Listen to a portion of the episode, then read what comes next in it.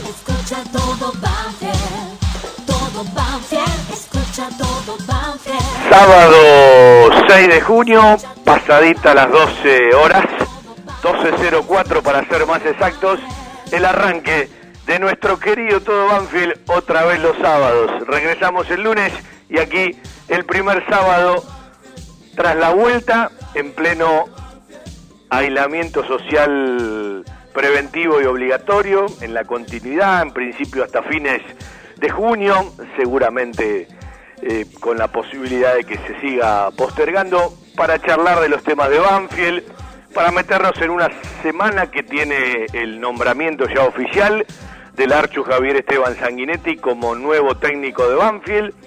Para muchos quizás en los tiempos apresurados, pero ante la comunicación encabezada por Eduardo Espinosa y los dirigentes a Julio César Falcioni de la no renovación del contrato, todo se precipitó y hasta hay una respuesta de Javier Esteban Sanguinetti el otro día en la conferencia de prensa, que como a uno le gusta escuchar cada cosa, desmenuzarla y, también escuchar eh, eh, muchísimas de las cosas que habitualmente no se le prestan atención, ante una pregunta en un momento dijo, me tomó de sorpresa, eh, señal de que no lo esperaban para este momento.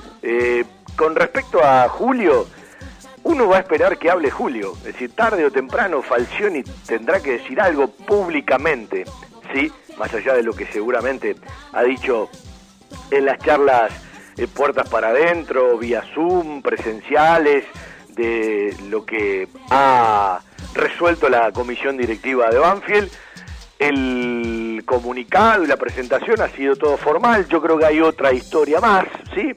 Y me parece que con Julio Falcioni tenemos que mirar para adelante y ahora empezar a charlar de lo que se viene, en un momento y en una realidad eh, que, bueno, tiene poco que ver con el trabajo en campo, tiene poco que ver con la certeza de saber qué día, más allá de charlar con uno, con dos, con cinco, con diez, con todos y cuando vuelvan eh, los Zoom con el nuevo cuerpo técnico, seguramente lo confirmará hoy Javier Esteban Sanguinetti en la charla que vamos a tener en un rato, será a partir del primero de julio. Y uno supone, más allá de todos los intentos, las presiones, las charlas, el palabrerío general que muchas veces no aporta nada, que eh, recién eh, mirando avanzado el mes de julio podemos pensar en alguna práctica, si se quiere, y más adelante también. Eh, sobre este tema no hay certezas, pero a veces los protagonistas eh, tienen charlas donde diagraman escenarios, ¿sí? Tal escenario para tal fecha, tal escenario para tal otra, y también terminando de confirmar eh, todo el cuerpo técnico que tendrá siete profesionales, contando, claro está, a Javier Esteban Sanguinetti, que a los 49 años tiene la posibilidad de empezar a cumplir un sueño que siempre deseó, como el otro día repasábamos, él se recibe de técnico en diciembre del 2006, eh, todavía era eh, jugador, claro está, y no tenía pensado ser técnico, el otro día lo, contestó en, en, la pregunta que uno, bueno, hacía en la conferencia de prensa, en la presentación oficial de la institución, y su primera experiencia como técnico, al, al, mando de un cuerpo técnico como cabeza fue desde mayo del 2016 en Sol de América, en Paraguay. Por supuesto, sus incursiones como ayudante de campo de Julio César Falcioni en, en dos grandes etapas, o en una y en otra muy chica, que fue la última. Y después este desenlace que quizás suena apresurado, eh, todos sabemos que las prácticas y la competencia oficial va a estar, sobre todo esta última, más cerca del final del año que de este 30 de junio que se viene. Y evidentemente adelantaron los tiempos y tomaron la determinación que tenían que tomar, más allá de que yo sigo insistiendo de que hay una parte que tiene que ver con el manager general y Julio César Falcioni, que yo por lo menos eh, me voy a guardar el beneficio de la duda, no la termino de tener eh, tan clara como me la anuncian, ¿sí? Y me encantaría tarde o temprano escuchar a ver qué dice eh, Julio César Falcioni. La continuidad de los que venían trabajando es la de Javier de Esteban Sanguinetti, claro está, en otro lugar, como técnico principal.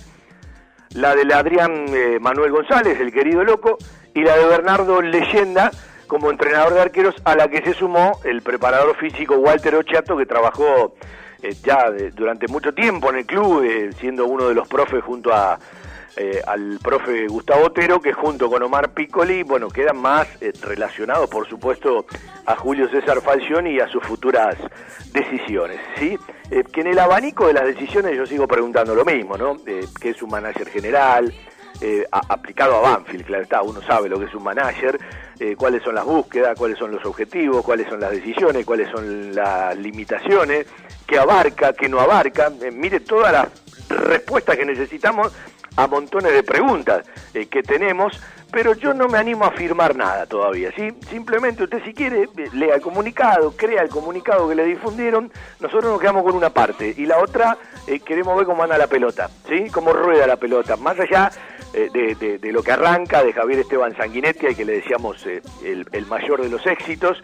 Yo siempre digo que cuando alguien pasa a ser técnico de Banfield, para mí pasa a ser el, más importante. En su momento lo fue uno, en su momento lo fue otro. Después está la valoración que cada uno hace, eh, el aprecio que tiene por uno por otro, los gustos, siempre tienen que quedar en segundo plano del análisis de alguien que hace periodismo y de alguien que hace radio. Y ayer, en un chat, eh, eh, con los compañeros de radio y otros que participan, decía algo que me, pasa hace mucho tiempo, ¿no? Cuando uno eh, en, esta, en estos tiempos de pandemia, que hay mucho Zoom, que hay mucha charla y uno las elige y, se mete para aprender, para escuchar más que para preguntar, en la de tal técnico o en la de tal profe o en la del otro técnico, digo, qué lejos, qué lejos eh, no, la, no la voy a poner a la gente, que es lógica que no tenga esa obligación de, informarse, de, estar más preparada, pero digo, ¿nunca se puso usted a preguntar, o vos nunca te pusiste a preguntar, qué facilismo el de opinar y criticar desde el lugar del hincha? Y aquí también le pregunto a los periodistas, cuando todos los días hay avances, hay incorporaciones, hay innovaciones, este fútbol no tiene nada que ver con el de 10, 15, 20 años atrás. Eh, ante tantas cosas, más allá de su profesionalismo y de lo que cobran, algunos más, otros menos, que tienen los profesionales la forma de la cual se opina de ellos o de un resultado de un partido, muchísimas veces alejadísimo de la realidad, ¿sí? Eh, de lo que es el trabajo de un técnico durante todo un día, lo que es el trabajo de un preparador físico durante todo un día. Y, yo noto mucho facilismo en todo eso. Y creo que el periodismo tiene la obligación de dar un paso adelante eh, también en todo esto. Porque eh, comentar fútbol como hace 10, 15 años es un error. Hay cuestiones que no cambian nunca, pero hay otras que han cambiado muchísimo. Y el otro día decía, eh, lo, que sostengo hace muchísimo tiempo. Hay mucha gente que comenta un partido de fútbol a partir de sus gustos futbolísticos. Y el gusto futbolístico, que todos lo tenemos, tiene que quedar en un segundo plano cuando vos tenés la obligación de entender, primero, qué pretende hacer, a qué pretende jugar y qué es lo que siente más o menos en lineamientos generales un equipo de fútbol y su búsqueda más allá de un resultado. Después se puede ganar, se puede empatar, se puede perder y todo te lleva para un lugar o te lleva para el otro y los profesionales también conviven sabiendo que dependen muchísimo del resultado. Ahora, siempre hablamos de las clases de técnicos, de cómo piensa uno, cómo piensa el otro, y yo de un tiempo a esta parte empecé a dividir entre los que tratan de imponer su idea y los que convencen con su idea. Porque los que convencen con su idea, cuando logran el objetivo, me parece que nos regalan una integridad. Y el técnico que convence, el cual, insisto, cada vez tiene que estar más preparado a la hora de pararse delante de un jugador, pararse delante de un plantel, manejo de grupo y manejo de situaciones y sobre todo en la inmediatez de la resolución. Toda la tecnología permite que cada vez más rápido haya que tomar determinaciones. Lo que antes era un video que lo veíamos en la semana, hoy lo ven apenas termina eh, un primer tiempo, por, por poner un ejemplo, entre tantos que podamos encontrar. Y el otro día encontraba en una charla un técnico, al que uno aprecia mucho, dar una explicación del dron, ¿sí? que algunos eh, hasta lo tratan con desprecio, eh, simplemente por ignorancia, hablando de lo resistente que él era a ese tipo de cuestiones y que el cuerpo técnico, gente más joven, el preparador físico, le dan la utilidad y le hacen ver determinadas cosas que uno se tiene que ayornar porque o crece o se queda en determinado lugar. Entonces ahí sí ya empezás a tener, más allá de la capacidad, sino por todo lo que empezás a manejar en incorporar conceptos y en estar ayornado a la realidad y a las cosas que van avanzando, ¿dónde querés llegar? Es decir, el intento de ser mejor siempre lo tenés que hacer. Y aquel que no lo hace seguramente tiene un techo o tiene un límite. Después están los representantes, están los momentos, están los intereses, están eh, una mano lava la otra y la otra lava la cara. Todo, todo eso eh, sigue, ¿sí? Son, son efectos eh, verdaderos, a veces colaterales, a veces determinantes. Lo que hablo es de la tarea específica del profesional, de la demanda permanente que todos los días, ¿sí? tiene a la hora de incorporar conceptos, de crecer. Alguno me dirá, bueno, pero con lo que ganan tienen eh, una triple obligación. Bueno, sí, eh, eh, los, del, los del círculo de la élite, no, no todos ganan lo mismo. Y me parece que es un tema como para, para, para repasarlo también con los profesionales. ¿sí? yo digo, está muy cerca de la gente en determinado momento, pero está muy lejos de lo que es determinadas cosas que tienen que ver con la cocina, como así también el hincha en diosa que aplaude, que lo eleva y el profesional cuando puede, todo eso te lo factura, es porque eh, tiene una corta vida útil, sobre todo el jugador, y evidentemente lo trata de trasladar siempre a un contrato. Y aquí quiero llegar a otro lugar que es importante empezar a preguntar más adelante, cuando haya más certezas. Usted habrá escuchado de los topes salariales a los jugadores. Los dirigentes Banfield han informado una cifra, eh, uno no sabe si es tal. Yo el otro día ponía un ejemplo simple si un jugador cobra 5 y el tope salarial es 2, ¿de qué manera esos 3 que van quedando mes por mes se van a refinanciar, se van pagando de manera gradual? Eh, ¿De qué manera se va a manejar con aquellos que se queden y con aquellos que se vayan? Porque el 30 de junio terminan algunos contratos y es una obviedad que algunos no van a continuar, otros tendrán que seguir charlando. Y evidentemente hay mucho más tiempo de lo que habitualmente estamos acostumbrados porque no va a haber prácticas, ¿sí? Eh, por lo menos por un tiempo largo. El tiempo largo yo me lo planteo, no sé, eh, mínimo julio, ¿sí?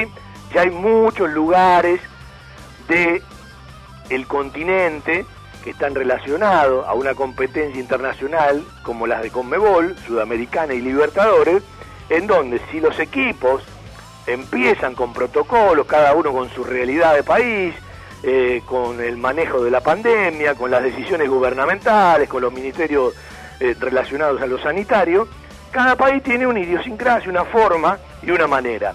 Uno muy alejado de cómo lo está manejando Brasil, por lo menos en el pensamiento, también entiende que aquellos equipos que van a jugar Copa Libertadores o Copa Sudamericana no van a querer tener desventajas a la hora de cuando y cómo empieza a entrenar cada uno, porque después de un parate tan largo va a ser importante cada entrenamiento que se recupere. Yo entiendo que en la Argentina tienen que volver todos juntos, ¿sí?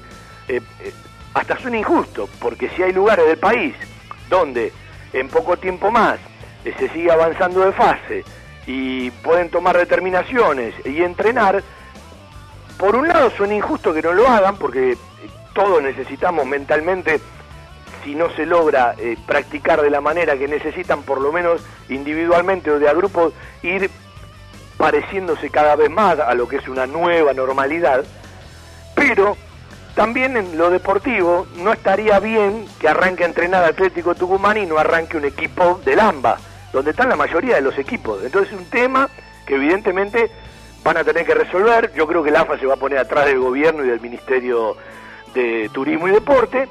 Y a partir de ahí, bueno, eh, tarde o temprano llegar a un protocolo general que se cumpla y que de una u otra manera haya una cierta paridad, porque si un equipo arranca un mes antes que otro, evidentemente si la competencia llega por septiembre-octubre puede sacar una ventaja. Ahora, la referencia de los equipos argentinos, pensando en una eventual vuelta de una Libertadores que ha pagado adelantos y que cuando pueda va a empezar a competir por sus obligaciones comerciales, siempre detrás de la pandemia, claro está, porque la salud y lo sanitario es lo principal, evidentemente hay equipos argentinos que van a empezar a mirar, che, mirá, empezó a entrenar tal equipo, empezó a entrenar tal equipo, empezó a entrenar un equipo peruano, empezó a entrenar un equipo ecuatoriano, empezó a entrenar un equipo uruguayo, e, etcétera, etcétera. Entonces, esto es una problemática muy grande donde no hay muchas certezas y uno quiere escuchar a los que saben y a los que dicen, no a los que hablan.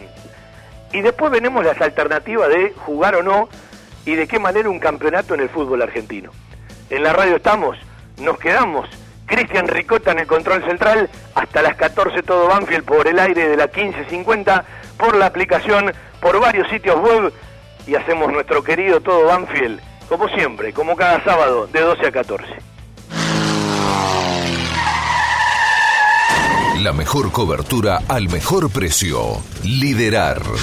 Compañía General de Seguros Sociedad Anónima. Liderar. Agente oficial Banfield y Lomas. Sin intermediarios. Avenida Alcina 1402. Esquina Pintos. Lomas de Zamora. Liderar. Agencia oficial Banfield y Lomas. 4244 4611.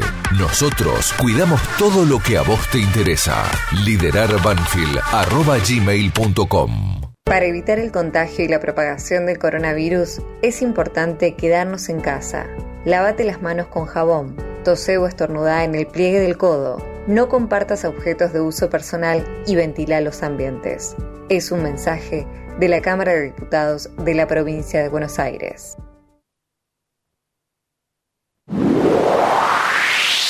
Equipos de alta tecnología y diseñadores gráficos capacitados para realizar impresiones sin límite de tamaño en el menor tiempo posible y con la mejor calidad. Telas Plásticas Milia Vaca. Avenida Hipólito Irigoyen 11037 Turdera. Milia Vaca. Milia Vaca. La mejor respuesta a sus necesidades de diseño gráfico. 4231 5732 y 4298 4218. www.miliavaca.com. Bueno, el lunes vamos a charlar con Renato Sibeli. Hace un ratito mandaba uno que otro audio y quiero primero charlar con él fuera de micrófono. Hay cuestiones que no conozco. Eh, tenemos al nuevo técnico de Banfield, eh, nuevo viejo técnico de Banfield, pero para esta función es algo nuevo. Eh, creo que le llega en un lindo momento de la vida, a los 49 años. Ya no es un pibe. lejos está aquel que los pibes no lo saben, ¿no? Capaz se lo cuentan los padres convertía muchos goles jugando en el fútbol juvenil. Javier hacía muchos goles de penal, muchos goles de cabeza en el fútbol juvenil. Después en, primera división se olvidó, ya tenía otra función. Bueno, eh, hay un penal legendario, ¿no? El 26 de junio del 93, ¿sí? Siempre le digo que mal le pegaste y él me dice, entró, listo, ya está, a festejar y después llegaron las manos de Puente Dura. Y cuando uno habla de Javier, habla eh, en la relación al programa prácticamente la misma vida, ¿no? El programa arrancó en el 87 y compartimos montones de, cuestiones de Banfield y de la vida futbolística y de otros momentos de la vida de Javier. y hoy lo voy a llevar a dos o tres lugares de los que eh, en las notas no se habla, ¿no? Eh, de, cosas que, que, hemos pasado, pero bueno, primero darle la bienvenida en nuestro querido Todo Banfield al, nuevo técnico de Banfield. ¿Cómo te va, Javier? ¿Qué hace, Fabi? sí, recordando un poco todo lo que vos decís, y me acuerdo la primera nota que hice en mi vida deportiva fue cuando tenía, sí, 87, con edad de sexta división, quinta, el que fui a la radio, que me dieron, no sé si una distinción o algo, eh, ya pasó mucho tiempo, y sí, una vida ligada, indudablemente, y en inferior decía hacía muchos goles, después, bueno, no, me olvidé de hacerlo, eh, pero sí, toda una vida ligada club, un montón de, situaciones que cuando vos mirás un poquito para atrás, una película te pasa de forma vertiginosa, como decís, en un momento en el cual uno creo que es ideal, justo, y que ojalá podamos estar al servicio de la institución de la mejor manera y brindarle, como siempre digo, una expectativa, eh, una ilusión al hincha de, volver sí, a, pelear por, por cosas que todos soñamos y queremos, como cuando uno se imagina un comienzo de, ciclo. Eh, le voy a pedir a Cristian que me suba un poquito el retorno. Yo puse el mío lejos, uno está eh, haciendo el programa de, desde casa, eh, quedaste en casa con toda esta realidad.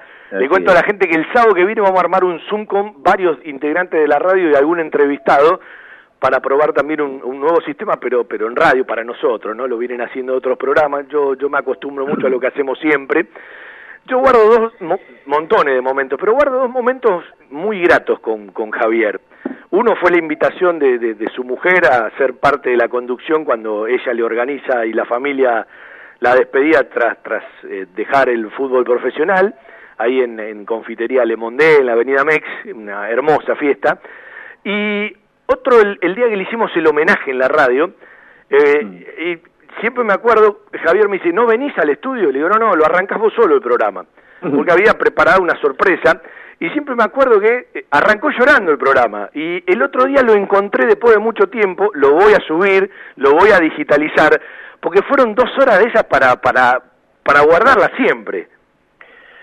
Sí, la, la fiesta para mí fue como un broche en el cual mi familia me organizó una algo muy muy lindo, muy emotivo, eh, el cual fue como un agradecimiento a todas las personas que me dieron una mano durante desde que arranqué en los 80 con, con las infantiles del club eh, hasta el 2008 que me terminé retirando, que dentro de poco van a ser 12 años.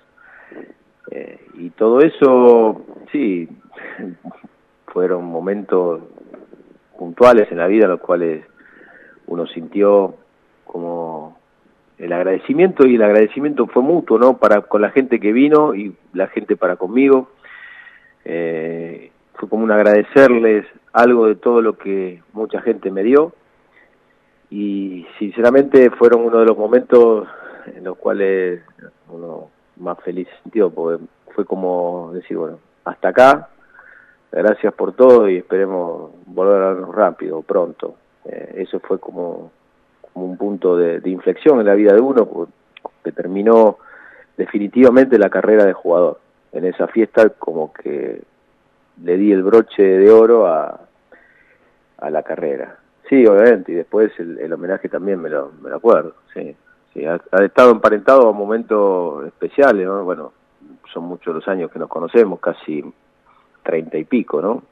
Eh, así que bueno, la relación siempre ha sido de muchísimo respeto y, uno siempre es un agradecido a las personas que, lo han tratado de esa forma. En ese programa, Lo Tártaro, tu compadre, un tipo que querés mucho, que te hiciste amigo, incluso, bueno, hay, hay, padrinazgos entre, entre sus familias, eh, salió desde Comodoro Rivadavia, me acuerdo, mirá como si fuese hoy. Eh, tu, tu ahijado, eh, muy chiquito, te saludó al aire. ¿Qué hablaste con Néstor? Que es lógico que no venga, está en un momento superador como una selección, pero ¿qué hablaste con él en, en estos días? Nada, ya me está cargando. no, él lo toma y dice, vos estás tranquilo porque estás, estás más allá del bien y del mal, le digo. Obviamente cuando apareció la posibilidad, eh, a una de las primeras personas que le comuniqué, vi que charlé, viendo la, la cercanía que tengo fue, fue con él. Eh, y fue claro, yo estoy en una selección que me encantaría poder acompañarte, pues es el sueño que siempre tuvimos, pero entiendo cuál es su realidad y, le digo, mira, indudablemente no quiero ni, ni siquiera nombrártelo como para que no tengas ningún compromiso de decirme que no. Eh, pues me parece que cuando él decide eh, abandonar el cuerpo técnico, no abandonar, sino tomar un impas, lo entendí perfectamente, le digo, mira, te acompaño yo al aeropuerto a, a, que puedas ir a, trabajar una selección, que no es una selección menor, es una de las más, más importantes de Sudamérica. Se puso muy contento y nada, bueno, hace, un par de horas estuve charlando con él nuevamente, no, perdón, ayer a la noche, junto a ese cumpleaños de, Franquito, del hijo, eh, así que nada, contento y entendiendo plenamente lo, lo que él está viviendo, ¿no? que es un sueño, parte está muy muy bien conceptuado allá en Chile, está manejando eh, un, lineamiento general para todos los entrenadores de arquero de lo que es el fútbol de, Chile, así que la verdad que me pone muy feliz por él, por lo que siento por él, por su familia, eh, así que nada, esas fueron las, las las situaciones que, que viví cuando le comenté un poco lo que, lo que me estaba ocurriendo. Eh, uno, se, uno se imaginaba, uno se imaginaba esto, decir, eh, eh, a veces no soy de, de, preguntar, pero bueno, Agustín de Franco y Ramiro de Lucas son, son íntimos amigos, ¿no? claro. y, y, le preguntaba, ¿y Néstor qué dice? Y era lógico, es una situación superadora, después el tiempo el tiempo dirá. Igual, de aquel primer cuerpo técnico que vos armaste y soñaste, a este fue mutando mucho, ¿no? No, salvo Néstor, después eh, a lo mejor fui agregando algunas cuestiones necesarias, eh, pero no, el único que también fue, fue Néstor. Bueno, eh, más allá de lo que falta confirmar y de, bueno, gente que tiene que resolver situaciones en, en otro país, estaba indagando un poquito, contale vos a la gente quién es Cristian Lorenzevich, que capaz no le suena, a mucha gente, pero bueno, eh, tiene, tiene una, una, una, trayectoria. Eh, me parece que hay un perfil muy docente en la búsqueda, lo mismo con, con, Lucas. Eh, está la continuidad del Loco González, de Bernardo Leyenda, de Walter Ochato, bueno, supongo la, la, llegada de, de, de, Ramiro al club. Digo, ¿qué buscas a la hora de conformar un cuerpo técnico? que mirás desde tu lugar? Porque hoy un técnico tiene que eh, mirar un montón de cosas más. Yo decía eh, eh, ayer en una charla, tienen cada vez más herramientas, pero también tienen cada vez más detalles a tener en cuenta, porque tienen que estar preparados de una manera donde uno entiende cuando los escucha lo que significa esa decisión full time, ¿no? De, decir, salgo de mi zona de confort, me meto en la trituradora, pero cada vez hay más elementos. Sí, claro, obviamente. Lo que uno busca y, y lo que he encontrado, primero, capacidad como para poder eh, llevar a cabo una idea, ¿sí? Del aspecto metodológico, el principal, obviamente, que compartan una idea, eh, que tengan eh, que las formas, ¿sí? Y que la idea de juego, con matices, sea compartida, primero. Después, obviamente, eso, ¿no? De llevar a cabo llevar a cabo eh, un proceso de entrenamiento que estén capacitados, ¿sí? desde el punto de vista metodológico, y como vos decís, hoy cada vez las herramientas que te propone la tecnología son cada vez mayores y cada vez uno tiene que estar más preparado como para poder que esas herramientas no, no las desperdicies. Y esta gente está capacitada para eso. Por ejemplo, hoy estamos hablando de los GPS. Y los GPS no es solamente una banda en la cual eh, hay una una publicidad en ropa, sino eso lo que te permite es tener mucha más precisión como para no errarle en, forma eh, grande el, las cargas por las cuales vos tenés que trabajar durante la semana, no es solamente una cuestión de marketing, porque a partir de lo que vos analizás y, y los testeos que vos tenés durante todo el torneo, vos podés sacar una media en la cual vos podés ir entrenando y a partir de ahí tenés un más o menos lo que vos decidas. Pero para eso tenés que prepararte, tenés que tener charlas, y esta gente eh, está capacitada para poder hacer eso. Eh, a uno le han enseñado en el transcurso del tiempo que hemos compartido de cómo valorizar cada uno de esos, de esos testeos. Entonces, eh, todo lo que me puedan aportar a mí eh, desde el aspecto metodológico, docente, indudablemente a mí me suma y mucho. Soy de, dar eh, participación a todos, creo que cuando más ojos podamos ver la situación, mucho mejor. Indudablemente uno tiene que tomar las decisiones, como se lo estoy comentando a cada uno de los chicos. La única diferencia que va a haber ahora es que uno mejor toma decisiones eh, y antes no. Pero en línea general lo que yo busco es que puedan tener una capacidad docente, pedagógica, para poder llevar a cabo una idea en común, la cual uno comparte. Sí, hay un integrante de tu cuerpo técnico que pone bien arriba, seguramente, entre otras cosas, hará videoanálisis, que los datos deben funcionar como aliados del análisis cualitativo del juego, ¿no? Y digo, eh, a la hora de mirar el arranque del trabajo, Javier, estamos en un momento muy especial, para muchos muy complejo, eh, uno no se queja porque sabe que hay gente que la está pasando verdaderamente mal, eh, uno en lo personal trata cuando puede salir a caminar un ratito, pero digo, eh, ustedes deben armar distintos escenarios, porque una cosa es empezar a trabajar otra vez por Zoom, vos me dirás desde cuándo, otra cosa es decir, bueno, vamos a empezar a trabajar en, grupo, otra cosa es, mirá, los jugadores en lugar de estar en tal o cual lugar pueden salir a espacios más amplio. Nosotros tenemos tres o cuatro escenarios de la vuelta al fútbol, por lo que charlamos con los dirigentes y con los especialistas. ¿Qué es lo que tienen claro? Hoy nada. Nada. Hoy tenemos en claro que tenemos que pensar en algunos escenarios. Me parece la vuelta a los entrenamientos es el más lejano. Sí, me parece que la posibilidad de nuevamente tener los entrenamientos vía virtual es lo que, por lo menos en, en nuestra ciudad, salvo que en, el lugar donde nosotros estamos, ¿no? En Lamba, salvo que ocurra algo eh, distinto y se tome otras decisiones, pero hoy por hoy es esto. Entonces, nosotros lo que estamos buscando es, primero y principal, valorar ciertos principios en los cuales nosotros nos vamos a basar durante toda nuestra, día, nuestra estadía. Eh, principio lógico de defensa-ataque, de transición de defensa-ataque y de ataque-defensa. Las cuatro fases en las cuales nosotros vamos a tratar de hacer hincapié de tener un equipo eh, consistente. A partir de ahí veremos cuáles son las mejores alternativas para poder llevar a cabo los entrenamientos.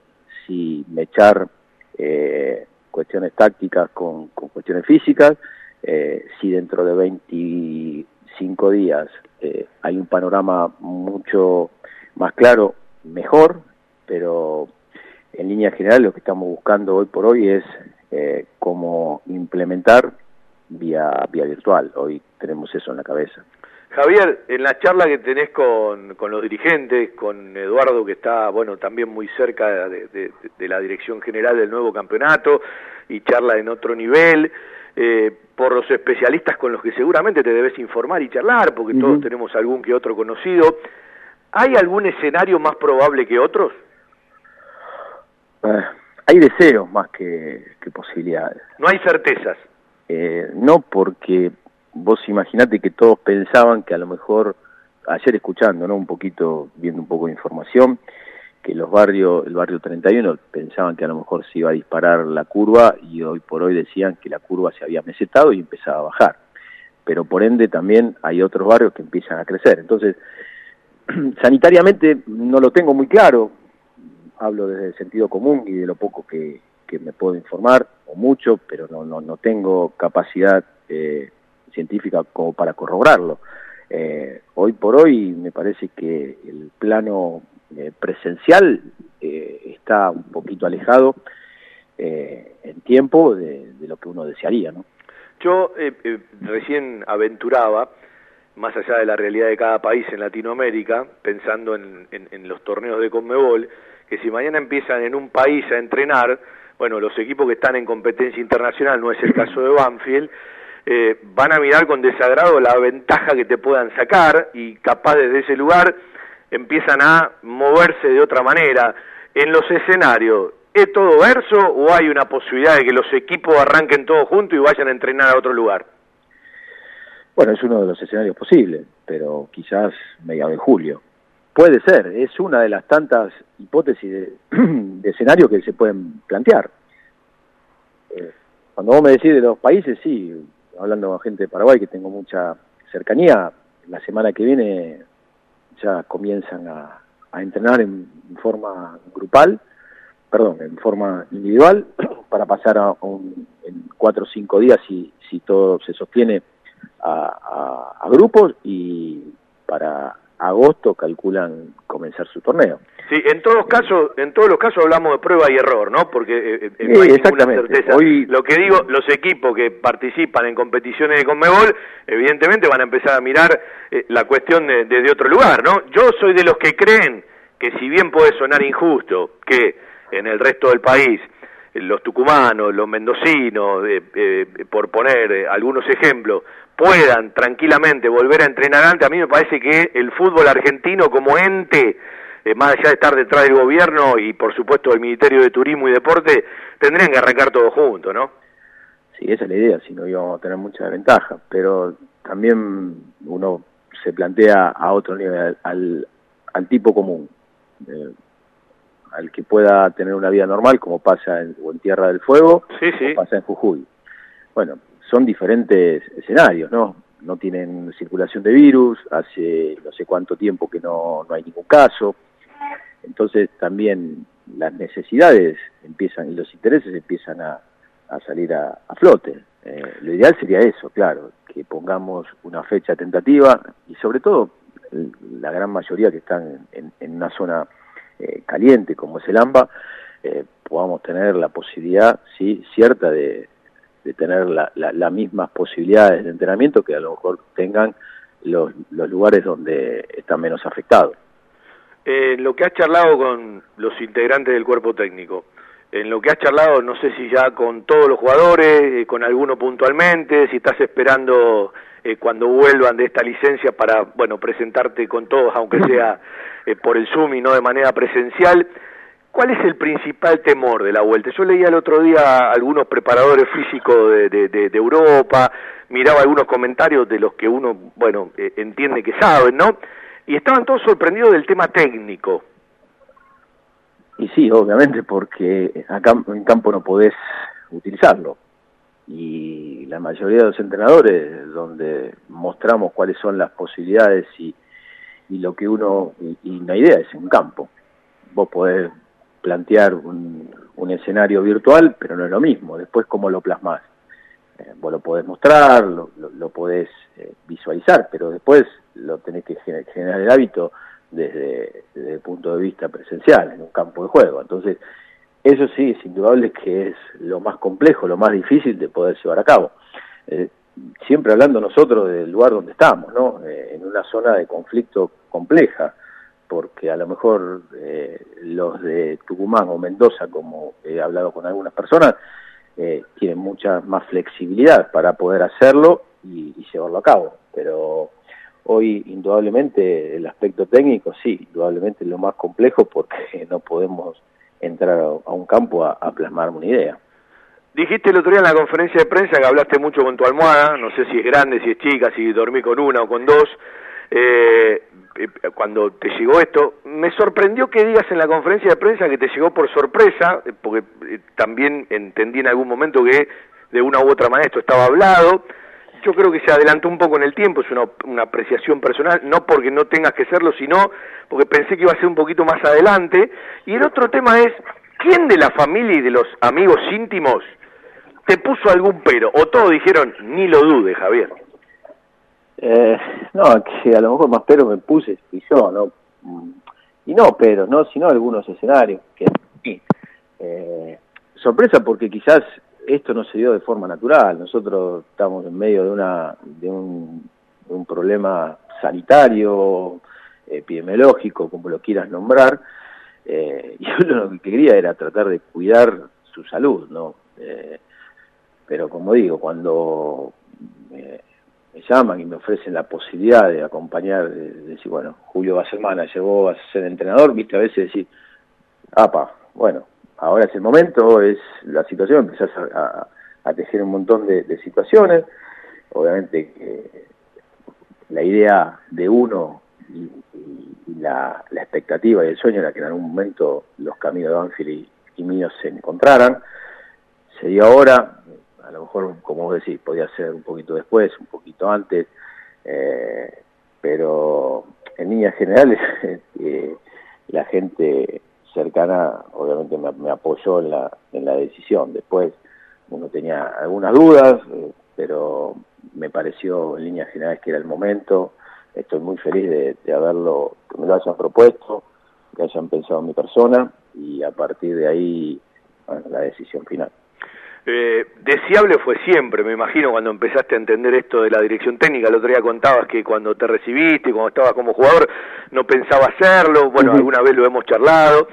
eh, pero si yo me transporto 11 meses atrás, eh, porque uno tiene que contextualizar, ¿no? Eh, y por eso uno siempre dice que no hay que jugarle el destino, porque el destino, eh, para bien o para mal, te gana siempre, ¿sí? Eh, digo, un año atrás era inimaginable esto.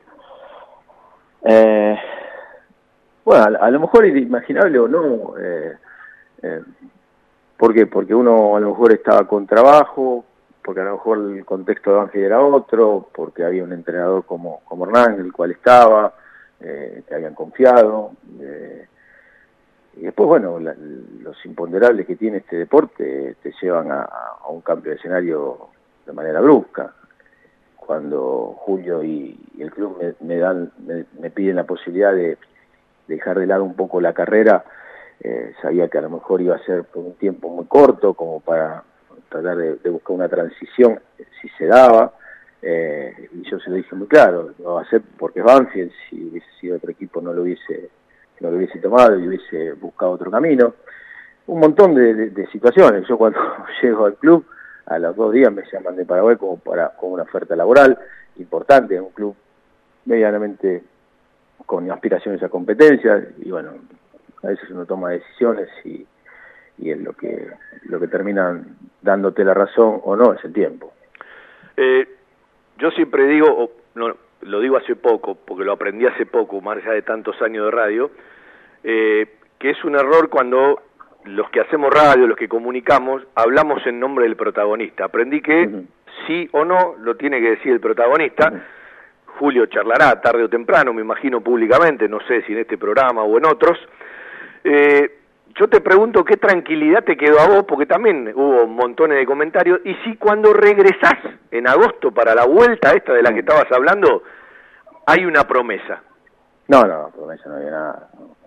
No, simplemente fui claro y dije acompaño en este momento porque Banfield por la situación del club hasta final del torneo.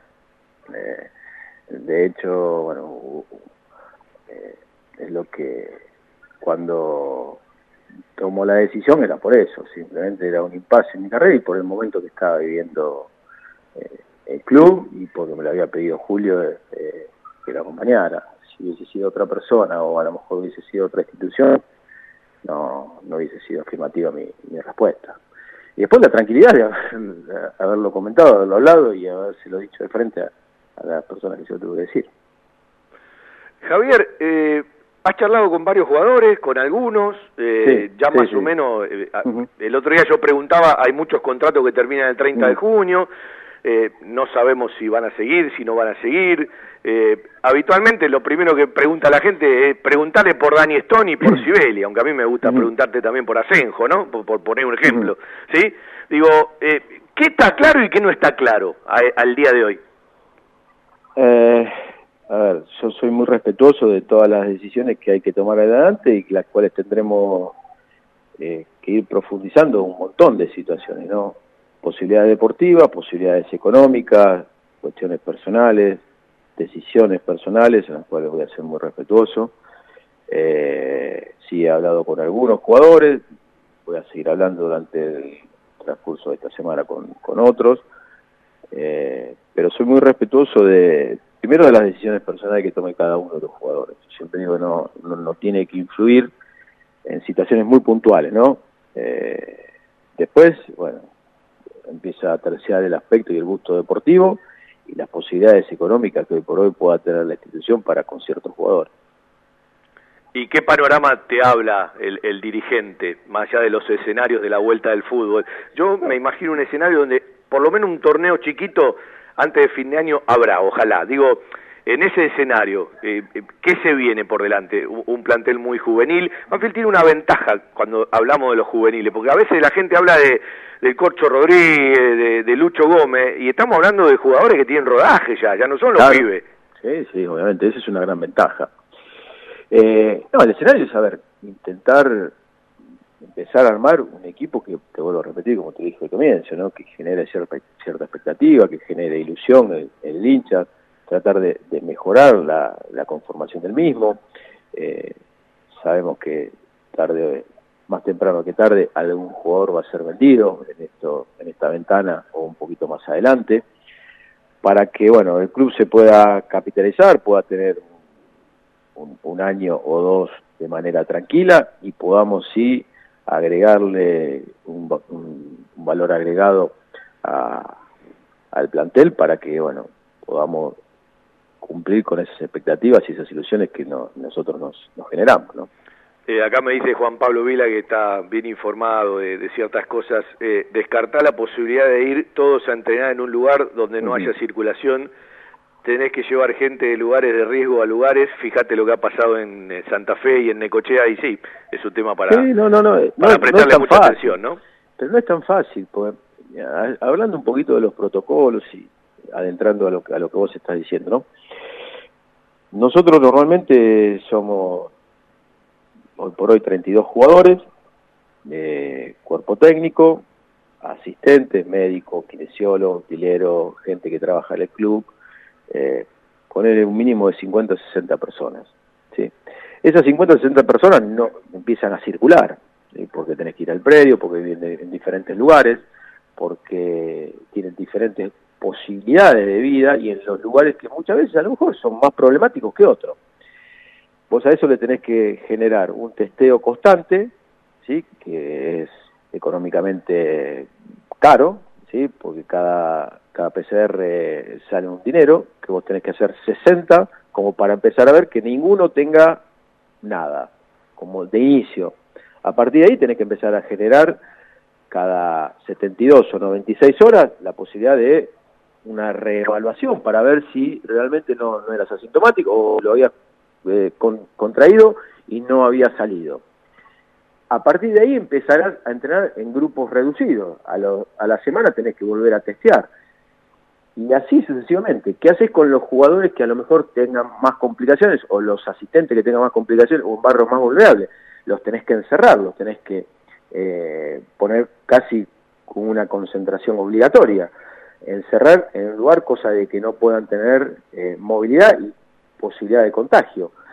No es simple, eh, es muy complejo. a partir de eso, rezar que ninguno contraiga la enfermedad porque donde uno a lo mejor te sale positivo, todo lo que hiciste en 10 días, otra vez a, aislarse. Sí, eh, es, es, complejo. No, es tan fácil, no es tan fácil como... No, es muy complejo, es muy complejo. Decir, vamos todos a X provincia porque no hay circulación. Bueno, primero tenemos que hacer una cuarentena los, que venimos de, unas, de, de, lugares de riesgo. Ya tenemos que perder 14 días encerrados, porque no creo que se, se te permiten, por más que vos estés encerrado en ese lugar, mucha gente local va a ir a, darte una mano, a colaborar, porque no vas a llevar la gente toda de Buenos Aires, sino llevarás lo justo y necesario. Entonces empieza a haber ese contacto entre el local y el que viene y con la posibilidad, si alguno lo trae de forma sintomática o que todavía no se le detectó, no es tan simple. Indudablemente es un eh, escenario difícil, eh, el cual a mí muchas veces no me gusta opinar porque el sentido común no tiene no tiene mucho que ver con, con el sentido con eh, con la rigidez científica no eh, pero no me cabe la menor duda que nuestro deseo sí es volver lo más rápido posible sí voy a entrenar porque los clubes lo necesitan sí porque los jugadores y nosotros también lo necesitamos y lo deseamos pero fácil no es. Sí, yo a veces me divierto cuando escucho, eh, no hay jugador que no quiera volver a entrenar, después si tiene la motivación o la zanahoria, como algunos le llaman, de saber qué día arranca una competencia, ya pasa eh, a otro lugar, seguramente que eh, es mucho más saludable cuando vos tenés la motivación de saber a qué día vas y a qué competencia vas, pero yo creo que hoy agarrás 10 jugadores, le preguntás a los 10 y 11 te dicen, sí, quiero volver a entrenar.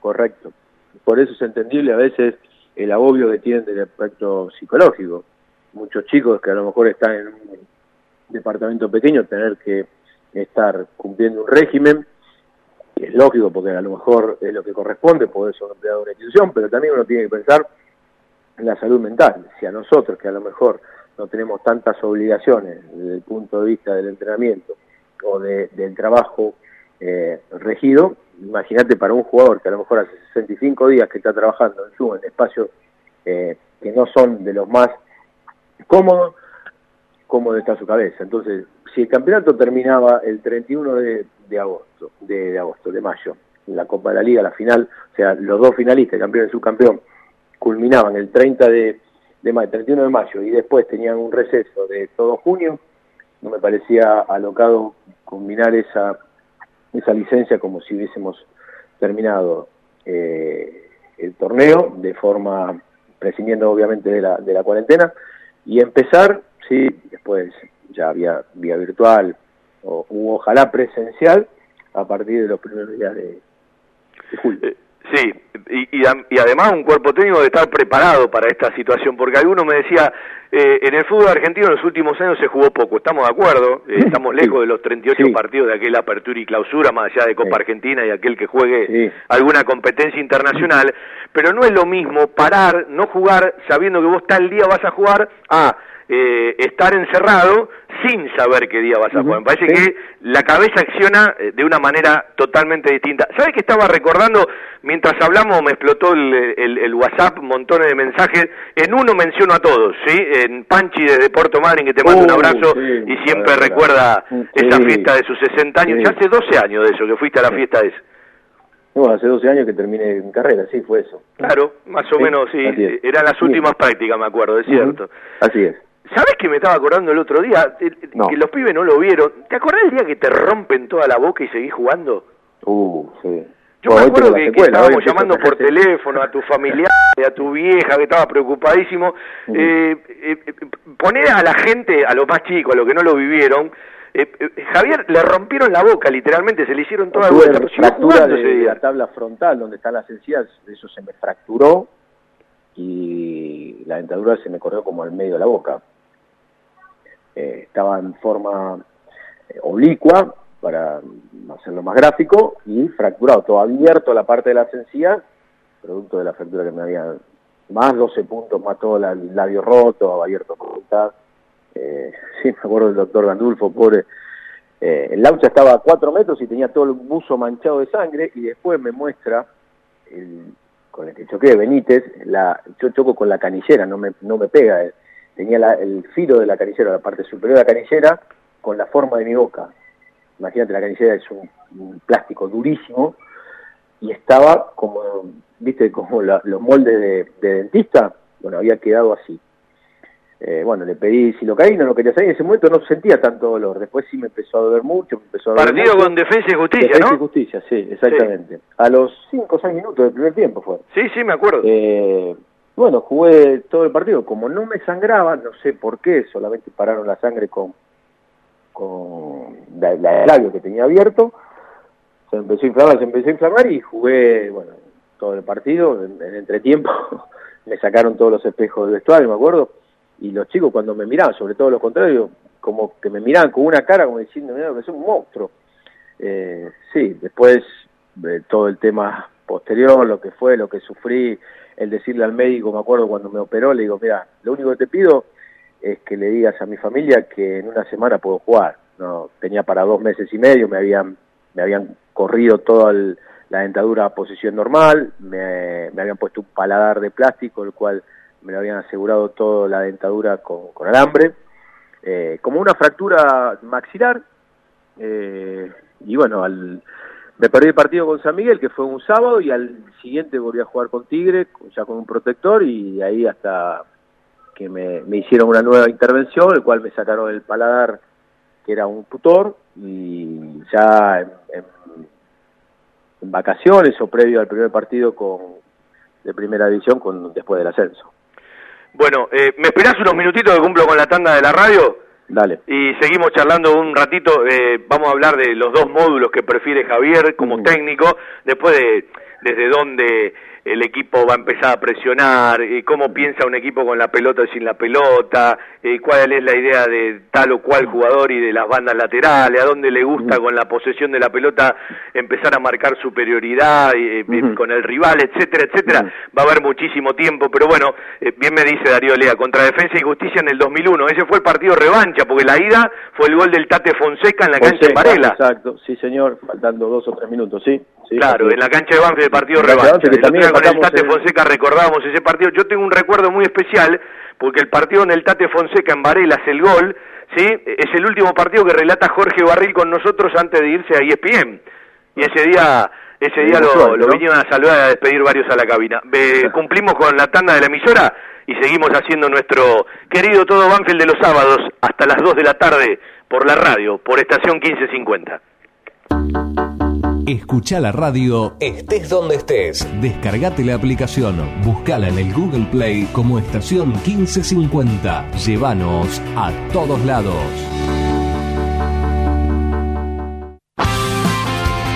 Miércoles, 19 horas, un globo en todas partes. La mejor información, actualidad, notas y entrevistas con la conducción de Fernando Rodríguez y un gran elenco. Un globo en todas partes. Miércoles, 19 horas, por estación 1550.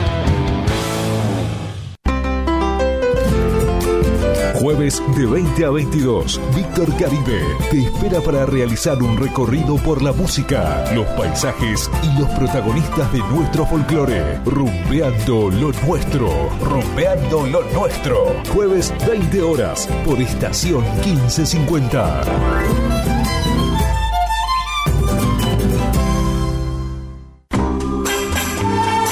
Viernes, 19 horas. Un puñado de recuerdos. Con la musicalización de Alfredo Bucetich y la conducción de Rubén Bollo. Un puñado de recuerdos. Viernes, 19 horas. Por estación 1550. La publicidad en radio es una forma eficiente de llegar a una amplia audiencia con un alto potencial de comercialización. Publicitando en radio, su producto llega a miles de personas y hoy en día ya no hay fronteras. Se puede escuchar en todo el mundo, por lo que la lista de los beneficios derivados de la publicidad radial es realmente interminable. Estación 1550 ofrece una vía de comunicación totalmente accesible para todos los presupuestos. Contamos con planes tanto para las grandes organizaciones como para aquellas personas que recién comienzan, brindándoles a todos por igual la oportunidad de ser reconocidos. Lo invitamos a contactarse con nosotros de lunes a viernes, de 16 a 20 horas, al 49 1209 64, celular 1555 68 6302. Cordialmente lo asesoraremos para garantizarle total éxito en su estrategia para obtener los resultados esperados resultados.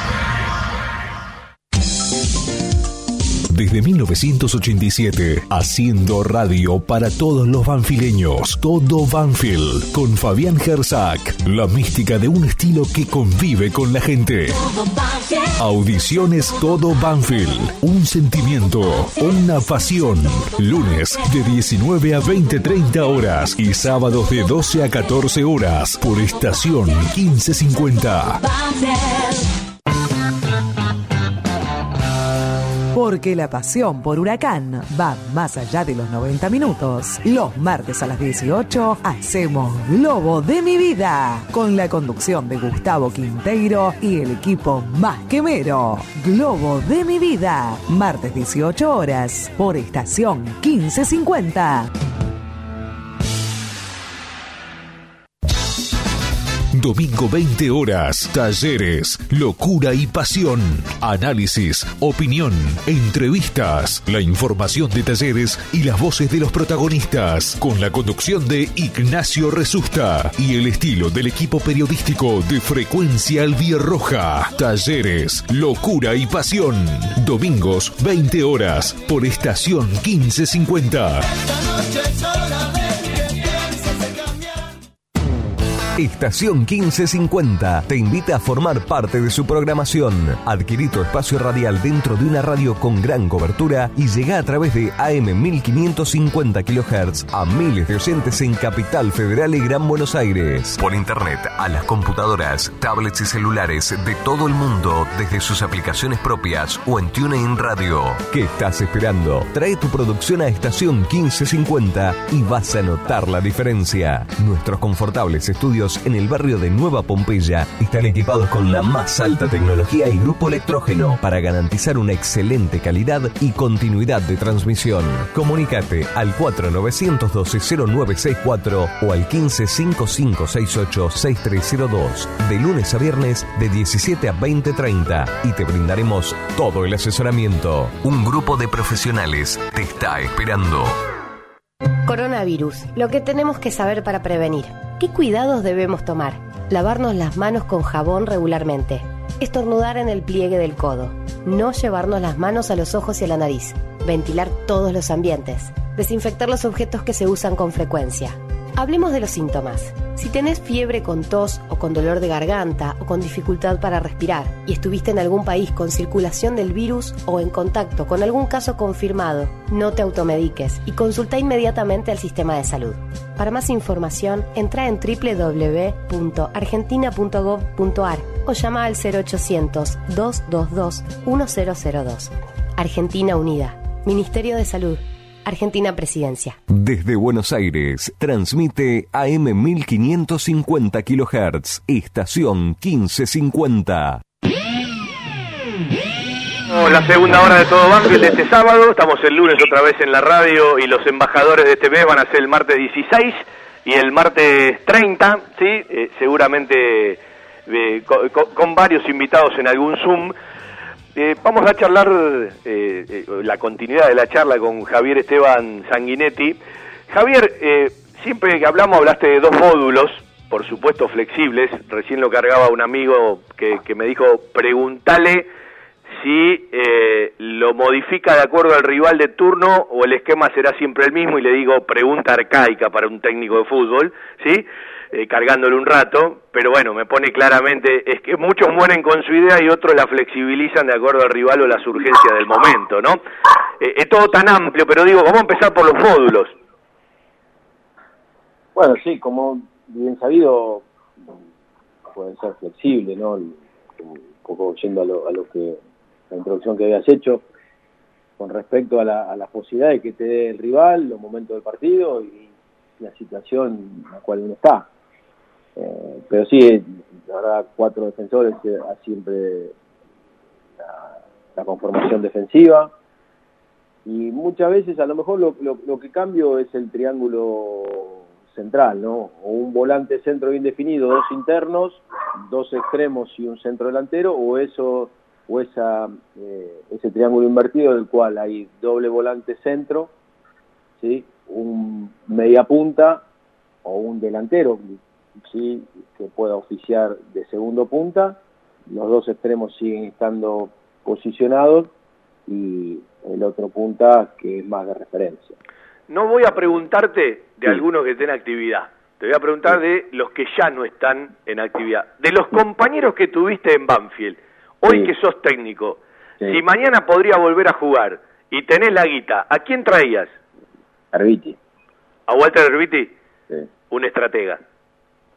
Sí, al Gallego Méndez. ¿Cómo? Tipo, al Gallego Méndez, un tipo con un carácter enorme. Sí. Eh, a Rodrigo Palacio. ¿Por qué? Eh, porque te aporta ese equilibrio por cualquier sector.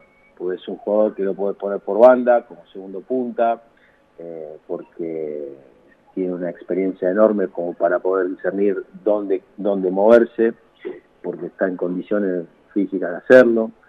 Eh, y hablar, si vos me decís, eh, en un estado mucho más joven y con mucho más potencial, eh, ese tipo de jugadores, ¿no?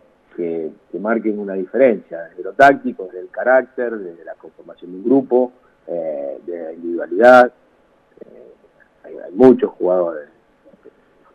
Javi, ¿desde dónde construye un equipo de Sanguinetti la tenencia de la pelota? Primero uno tiene que ver cuál es la conformación definitiva del plantel. A partir de ahí uno empieza a entender dónde es conveniente y dónde se expone o dónde se potencia las posibilidades de juego. Lo, lo ideal es tener jugadores, defensores que primero sean defensores y que entiendan cuál es su principal virtud. Pero si a eso yo le agrego centrales que tengan un buen primer pase, evito que nuestros volantes centros incursionen como tercer central, como para iniciar el juego, y puedan tener el protagonismo 20 metros más adelante. Lo mismo con los arqueros. Yo lo primero que quiero es que ataje, sí, obviamente. Eh, si tengo un, jugador, un arquero que es extraordinariamente bueno con los pies, pero le patea el 50 que hacen, me parece que estoy equivocando el concepto. Ahora, si yo a eso le puedo agregar que el arquero cuando es presionado puede saltarme línea y puede ponerme al equipo en ataque 50 metros de, nuestra área con un buen pase, eh, es ideal todo. Eh, pero la construcción va, va, a depender mucho de la, de la conformación del plantel. Mi idea es empezar a generar eh, superioridades numéricas eh, desde, el inicio. Yo creo que si vos conseguís eso, eh, la elaboración del juego es mucho más apropiada. Para eso tenés que tener un montón de principios. Tenés que tener siempre posibilidad de pase, tenés que generar eh, relación de distancia, no tenés que tener un equipo largo, estirado, sino que las relaciones de distancia y las posibilidades de pase sean, sean, sean acordes, eh, que los jugadores entiendan dónde poder recibir, no por delante, sino por entre líneas, cosa que el rival empieza a tener dudas de decir, lo tomo, si lo tomo me queda un jugador libre, eh, todas esas situaciones eh, en aspecto ofensivo, también teniendo en cuenta que cuando uno está atacando es el mejor momento para el rival de robarte y transicionarte. Entonces para eso también tenemos que tener una buena lectura de marcaje en, ataque. Pero las principales, eh, los principales principios de, juego empiezan a, son, son básicos, como cualquiera lo quiera hacer, pero nada del otro mundo. Y tiene que ver también con la conformación y con las cualidades que tengan cada uno de los jugadores. Eso coincido plenamente con Simeone. Son jugador que a lo mejor no tiene un buen primer pase, ¿para qué lo voy a exponer? Si a lo mejor es extraordinario, hablaba de Savic él en su momento y lo comparaba con Piqué. Eh, es mucho más defensor, pero a lo mejor no tiene mejor pase. Bueno, entonces salteo a Savic.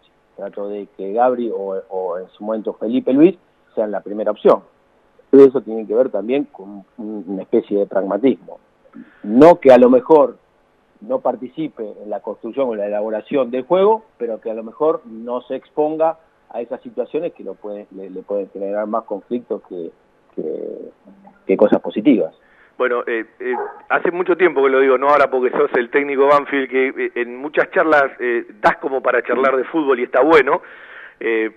además, bueno, hay que entender el juego, y a propósito de entender el juego, eh, ¿desde dónde se trabaja la inteligencia del jugador? Porque muchas veces uno ve en fútbol juvenil, y también lo ve en primera división, que hay jugadores que no entienden el juego.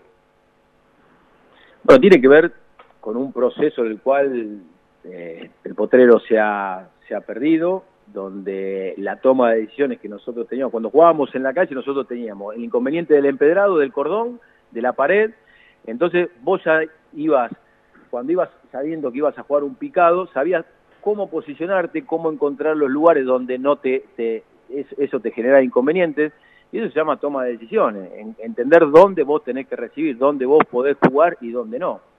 Eh, hoy, con la cantidad de estímulos que tienen los chicos, muchas veces eh, el fútbol deja de ser lo principal para hacer algo complementario.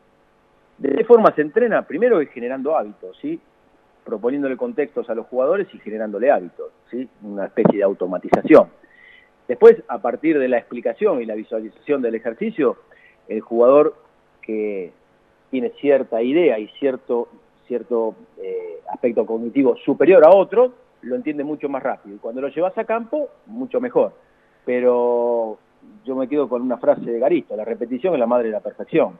Entonces, eh, si uno repite eh, le va generando el mismo contenido en diferentes contextos y no tener miedo a la que la toma de decisión sea errónea, porque, a ver, el error está implícito en el juego, eso es lo que tiene que entender el jugador, y qué errores va a cometer, se van a cometer desde hoy hasta hasta el fin de, hasta que se diga no se, no, no se practica más fútbol.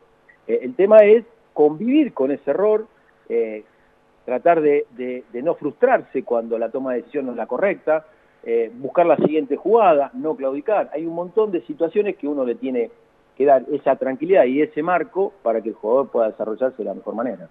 Dijo alguna vez un preparador físico que conoces bastante y que va a trabajar con vos, correr más o menos es la consecuencia de jugar o resolver de un modo u otro, pero nunca la causa de ganar o perder.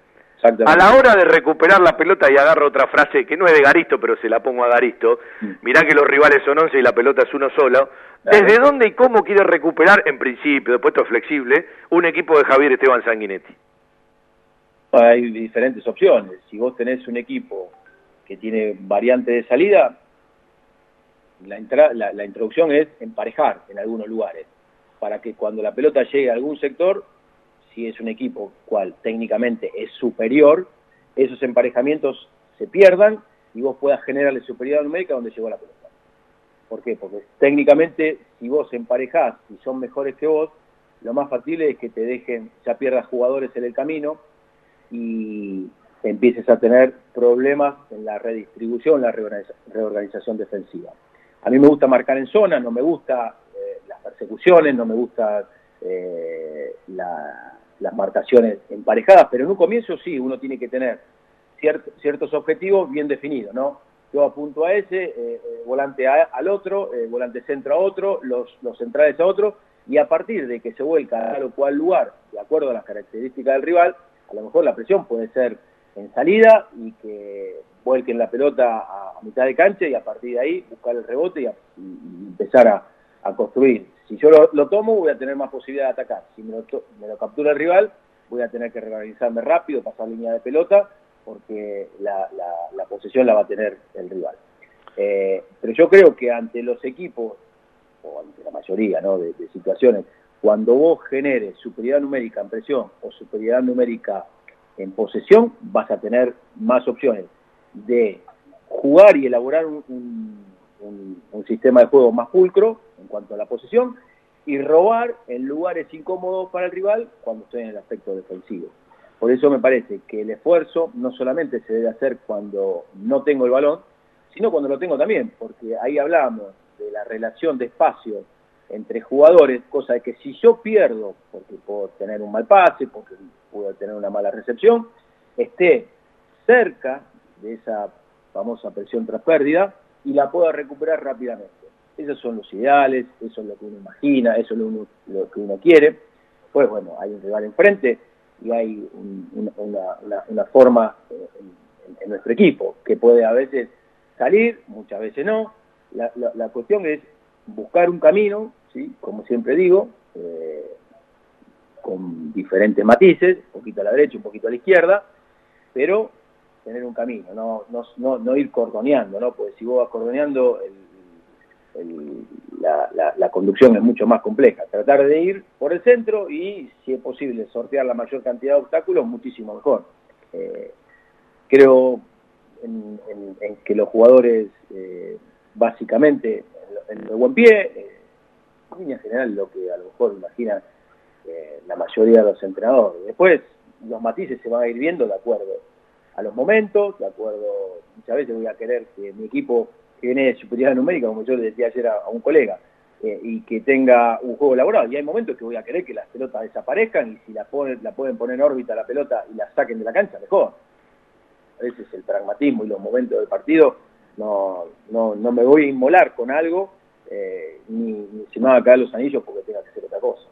Eh, Javier, eh, ¿en qué momento de la vida, más allá de los 49 años, ¿sí? Eh, te, te, agarra esta oportunidad que, insisto, y bueno, repaso, porque creo que, que, debe ser así, que te genera una doble responsabilidad, porque como dijiste en un momento, y volví porque era Banfield, y uno cuando es de la casa, es como que por más que, que, que, que el contexto no se lo exija, se lo exige uno mismo, ¿no? Esa doble responsabilidad. Obvio, por eso a veces una de esas, de las, dudas existenciales era eso. El cariño de la gente, por más que uno le vaya bien o mal, no va a cambiar. Pero sí era una responsabilidad y es una responsabilidad para mí muy grande, ¿no? Por la expectativa que se ha generado, por no defraudar a la gente que ha confiado, eh, porque el club pueda seguir creciendo. Entonces, bueno, es una responsabilidad, pero creo que estoy preparado para llevarla a cabo. Confío muchísimo eh, en la gente que, me va a acompañar, en, el convencimiento que tuvieron la gente que nos fue a buscar, con está agradecido, en la posibilidad de estar a Julio cerca. Bueno, hay un montón de, situaciones en las cuales uno como que se siente arropado y se siente preparado para poder llevar a cabo esta empresa.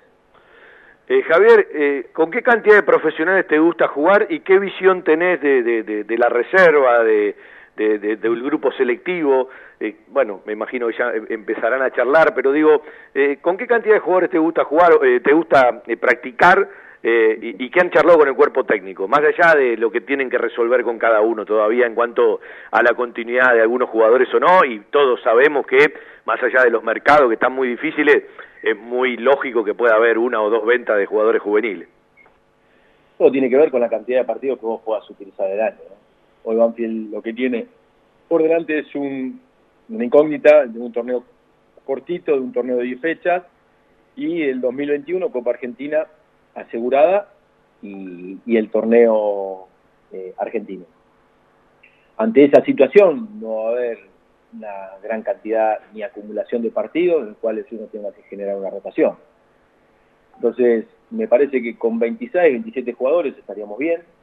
Eh, la, ventaja, como hablábamos anteriormente, que hay muchos jugadores que se pueden adaptar a diferentes opciones, a diferentes lugares, y eso hace que en vez de 26, 27, por más que sean 26 o 27, pueden ser 30 por la, la que tienen esos chicos.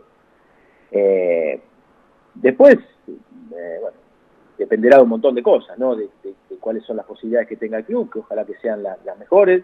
Sabemos, obviamente, que, como bien vos dijiste, la venta más, temprano que tarde se van a realizar. Eh, y bueno, una vez que tengamos un panorama mucho más eh, claro, no con respecto a, inicio de, torneo, sino en cuanto a conformación de plantel, iremos comunicando a cada uno de ellos y bueno, esperar que, se inicie todo esto. De los jugadores que terminan el contrato el 30 de junio, ¿has pedido alguno en especial o todavía te debes charlas? A ver, uno tiene cierta idea deportiva en la cabeza, pero también tiene que ver con las cuestiones económicas, que esto es una realidad. Sí, yo, se lo he transmitido a los dirigentes, eh, algunas cuestiones muy particulares, porque digo, hoy tenemos sobre la mesa eh, algunas fichas y, hemos perdido otras, porque no las tenemos. Entonces digo, por lo menos las que tengo arriba de la mesa no las quiero tirar abajo. Eh, no, no quiero seguir teniendo que ir a buscar la, la ficha que me faltan para poder armar rompecabezas. Eh, pero tengo que repetir, eh, son charlas que vamos teniendo día a día como para evaluar cuáles son las mejores opciones desde lo deportivo y las posibilidades que tiene el club desde lo económico. Sí, te iba a preguntar objetivo de arranque, pero primero hay que saber la competencia, me parece muy saludable. ¿Y desde qué lugar como técnico, eh, cuanto eh, eh, los conoces? Porque una cosa es sentarse a charlar con un jugador que, que no, no, no, lo venías viendo y otra cosa es sentarse a charlar o hablar con un jugador que lo veías eh, todos los días en, otra función, acompañando a Julio. ¿Desde qué lugar se abordan las charlas con Dani Stone y con, con Renato Sibeli? Vos que pasaste por, por determinados momentos en cuanto a la edad, más allá de la categoría y lo que pueda entregar cada uno. Desde la sinceridad. Sí. Es muy simple, no hay mucha vuelta. Eh, plantear los escenarios que corresponden y, no mucho más. Mm. Igual que con el más chico, me parece que es lo, más lógico. Uno no le puede prometer nada a nadie, porque sería primero un mentiroso de mi parte, sí saber que a lo mejor Renato, eh, Dani, Jesús, eh, Nico, eh, no quiero olvidarme de algún grande, bueno, Luciano, Lucho, eh, Coco, Junior, son jugadores que a lo mejor tienen cierta experiencia y que a lo mejor eh, tienen que tener cierta diferencia en cuanto a, las explicaciones. pero desde la sinceridad uno se va manejando después esto se termina decidiendo en cuanto a un gusto. ¿Te puedo pedir la explicación de un jugador? Y te pregunto si vos tenés bueno, si, la tengo yo la debe tener vos o la mía es equivocada, mm. eh, de que hay muchas posibilidades, Bélgica, Italia o España, para la continuidad del Corcho Rodríguez y que le expliques vos a la gente eh, ¿qué significa técnicamente en el plantel el Corcho Rodríguez? A ver, para ser eh, gráfico, Jorge está pagando eh, un partido puntual y algunas situaciones eh, el cual le tocó eh, pagar los platos rotos. Es un jugador con características de central muy buenas, porque técnicamente es muy bueno, porque fuerte. Quizás estando 10 metros más adelante, todas esas condiciones, ¿no? De liberación de juego, de visión, de marca, de ubicación, de juego aéreo, le permite a él tener ciertas licencias como para excederse en algunas situaciones. ¿Por qué? Porque a lo mejor con esas condiciones que él tiene y con la confianza que él tiene, cuando vos la, la, perdés o te equivocás a 15 metros del arco, depende de la impericia del delantero o que te salve el arquero. De la otra manera, vos tenés un contexto un poquito más armado, el cual, bueno, ya tienen que pasar a los centrales, un poco de reorganización defensiva, hay más opciones. Pero primero es un profesional enorme, enorme, ¿sí? un gran chico, muy educado, ubicado, ¿sí? que siempre quiere progresar, con una pegada bárbara. Y después, bueno, obviamente, él tendrá en su cabeza que aprender a discernir dónde sí y dónde no, eso es lo que hablamos de la lectura y el de, juego, y tendrá que sobreponerse a lo mejor a, ciertas críticas, como la, hemos tenido nosotros, como la, acá convivís con, con, con lo mediático, eh, tenés que convivir con las redes sociales, tenés que aprender que muchas veces están a favor, muchas veces va a tener en contra. Eh, bueno, tendrá eso la, condición de, él, de su cabeza, de ser fuerte y de reponerse, porque después tiene todas las condiciones como para ser un muy buen jugador de primera división, como lo es. Javier, eh, ¿con Julio en qué quedaron?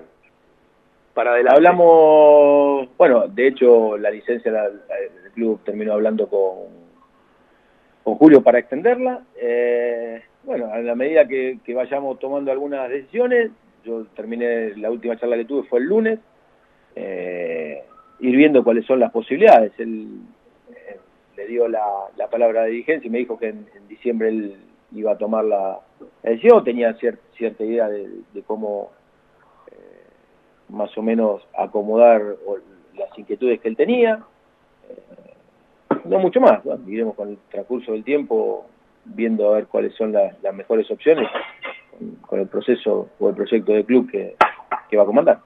¿Pudieron avanzar con, los nombres que faltan resolver? Que vos lo tenés resuelto, pero digo, por, por tema tramitaciones en cuanto al cuerpo técnico. Eh, sí, sí, sí, sí, sí, sí, sí, estamos terminando ya algunas cuestiones que se terminando de oficializar eh, fines de, de mes, pero sí, ya está por suerte eh, solucionado todo, por lo menos en cuanto a nombres. Eh, de uno lo tengo claro, eh, de los otros dos, ¿cuándo los conociste? a uno lo conocí trabajando en All Boys, a partir de ahí, bueno, me invitó a algunas charlas, empezamos a, tener contacto a través de, lo que es el fútbol, él se fue a trabajar a Chile, a Bolivia, a Ecuador, también Paraguay, intercambiábamos inquietudes, y después al otro lo conocí también en un curso, empezamos a hablar, a, empaparnos un poco más de fútbol. Eh, y bueno, sinceramente me han dado la posibilidad, tenemos un pensamiento muy parecido, con ciertos matices, pero lo que ellos me pueden aportar a mí es muchísimo y ojalá que lo pueda seguir haciendo como lo, hicieron hasta ahora y bueno, con la incorporación de, Cristian, que para mí es, eh, muy valorable, eh, podamos completar un, cuerpo técnico que, esté a la altura de las circunstancias. ¿Cómo anda mi querida Pocha? Sufriendo. ¿Eh? Sufriendo. ¿Qué te Contame qué te dijo. contame, eh, estaba muy feliz, la verdad. Quizás era lo único que le faltaba. Sí. Y, y, bueno, la verdad, ayer estuve trabajando un rato, bueno, sabiendo las dificultades que esto le genera, las ansiedades, eh, pero bueno, en el fondo está muy feliz. Bueno, un beso a, tu viejo, a Pocha, a toda la familia. Eh, ¿Es muy exigente eh, el varón a la hora de hablar de deporte? más o menos, no, no, no, no, no, no es tan exigente. Pero bueno, opinan, ¿viste? Acá opinan todos. Sí, sí. Esto sí. Eh, hasta las mujeres, pero bueno, ¿qué va a hacer? Javier, si, tenés que, si tenés que elegir, eh, has tenido, bueno, todos los temas, allá de la formación, de leer, de escuchar, de estar con uno, con otro, de, buscar para indagar, eh, porque la tarea y la obligación de ustedes, eh, salvo Babington, que también lo tuviste en Banfield, como toda tu carrera, salvo ese momento de Racing fue en Banfield, conozco todos los técnicos que tuviste. Eh, ¿Qué técnicos te dejaron más? Todos te dejan cosas buenas, cosas malas, pero ¿qué técnicos te marcaron? Bueno, sacando a Julio, que bueno, he sido que más me ha marcado, eh, Oscar López, Oscar Caballero, Patricio eh, y Mané y Luis. Eh, Vos sabés que siempre me acuerdo, cancha de Chacarita, el día que, bueno, resuelve Mané eh, alejarse después del ascenso, nunca, por lo menos desde que tengo uso de razón, vi a los jugadores de un plantel saliendo todos llorando del vestuario. Es un tipo sensacional. Y a veces uno esas cosas las valora, ¿no? Primero porque había se había armado un grupo muy muy homogéneo. Para contarle a la gente, estamos hablando, una vez que Banfield asciende, eh, Maneta la primera fecha del torneo y en la cancha de Chacarita es el último partido. Sí. Eh, aparte, bueno, tenía unas condiciones humanas enormes. Una persona fuera de serie, en la cual al jugador lo hacía sentir importantísimo, donde eh, te valoraba el aspecto humano más que el profesional, sinceramente un, tipo con, con, esas cualidades, simple, eh, uno admiraba esas cosas, ¿no? Eh, muy parecido a Luis Garisto. Cuando vos lo veías al gordo, decís, pero este tipo, mira la tranquilidad que tiene y nosotros no estamos jugando el descenso. Y el tipo entraba a una charla, te miraba, bajaba los lentes, decía tres palabras y ni siquiera te hablaba del partido, ¿eh? A ver, cuestión está cero, el tipo te daba una, una charla de cualquier cosa y vos ya sabías que decías, mira, este tipo lo que me está queriendo decir eh, tipos que tenían una capacidad enorme para poder eh, hacer lo, simple lo, lo, complejo y eso es admirable. Después, bueno, Oscar López y Oscar Caballero fueron, desde el punto de vista táctico, adelantados, fueron tipos que me enseñaron muchísimo. Era un placer sentarse a hablar o, escucharlos a los tipos cuando te hablaban de táctica en un momento en el cual no era tan tan tan redundante este tipo de charla. Patricio Hernández cuando vino en el 98 con, la, con el método de entrenamiento de, del que nosotros estábamos sorprendidos, cómo entrenamos todo en espacios reducidos, juego de posesión, integrado, y decíamos, pará, y no hacíamos fútbol y teníamos a lo mejor una, semana completamente diferente, donde todo era pelota, donde nada era físico, tipos que fueron evolucionando, y bueno, después cuando vino Julio, con toda la parte audiovisual y con toda la impronta que él le puso, Realmente son personas que a uno lo, lo, han marcado eh, desde todo aspecto, ¿no? Del humano, de lo deportivo y de lo profesional, ¿no? Bueno, más allá de la desgracia de, irse y de decidir alejarse de la vida del, querido Checho Sechovi, que en algún momento iba a ser parte de tu cuerpo técnico, eh, ¿cuándo lo adoptaste a Ramiro? Eh, ¿Ya lo empezabas a ver cuando eras técnico, eh, cuando eras jugador vos y él te entrenaba? Sí, tenemos una relación de hace 20 años. no, está bien, la relación es de muchísimos años, pero... pero un tipo muy, muy, capaz, eh, eh, la verdad, una persona que la verdad me sorprende la sabiduría que tiene, tipo con conceptos claros, con una eh, condición de profesional muy elevada, sinceramente para mí es un apoyo enorme sinceramente, por todo lo que conoce, porque conoce también del juego, eh, porque sabe cuándo sí, cuándo no, cuando se me conoce a la perfección, entonces, todo ese, ese, tipo de situaciones hace que uno se sienta eh, muy a gusto con él, ¿no? Javier, me quedaría hasta las 4 de la tarde hablando, vamos a tener montones de oportunidades, eh, ya sabes todo lo que pienso, no hace falta decírtelo al aire, lo mejor de lo mejor y bueno, eh, que, que, ojalá todo esto que nos está pasando eh, también para, para el arranque y todo lo que significa eh, lo presencial y lo que realmente ustedes quieren, que es el verde y el pasto y, y empezar a transitar de otra manera, llegue más pronto de lo que todos pensamos. Pero bueno, gracias por la charla, eh, que le sirva a la gente y bueno, eh, la seguiremos, lo mejor y un cariño a la familia. Muchísimas gracias, Fabi. Abrazo enorme. Javier Esteban Sanguinetti, nuevo técnico de Banfield, para charlar eh, un rato largo de montones de cuestiones, eh, de, de, de, una charla que puede seguir eh, mucho tiempo tocando cosas de jugador, de su vida futbolística, de las ideas que tiene, para esto habrá seguramente mucho tiempo, no quería preguntar demasiado con respecto al, al tema jugadores, pues están terminando de charlar, eh, cuando, cuando habló de 32 jugadores me parece que ya tienen algo muy, muy claro, está clarísimo que Banfield, en la medida que pueda, que los mercados lo permitan, va a vender un jugador, ¿sí? Eh, vamos a charlar con el médico Héctor Rocha, pero antes voy a pasar por la mayoría de los anunciantes, porque no he vendido nada, y tengo un par de cositas para decir, pero bueno, eh, antes queríamos meter todo en un programa. Hoy la charla era con Javier Esteban Sanguinetti, el lunes seguiremos haciendo radio.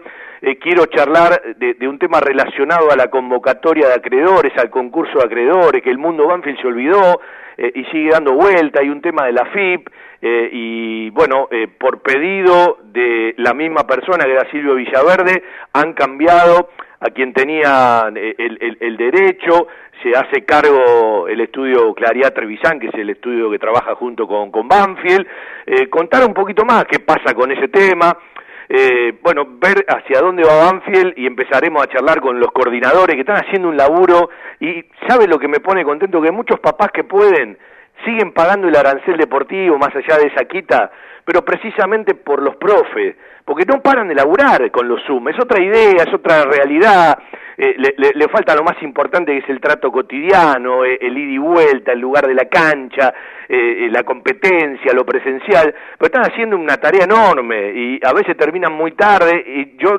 le quiero mandar a uno y a todos, a todos y a cada uno un saludo porque además es una situación a la que todos nos tenemos que acostumbrar y que por ejemplo, la gente del fútbol amateur, ¿usted sabe cuántos chicos se contenían en la comida diaria?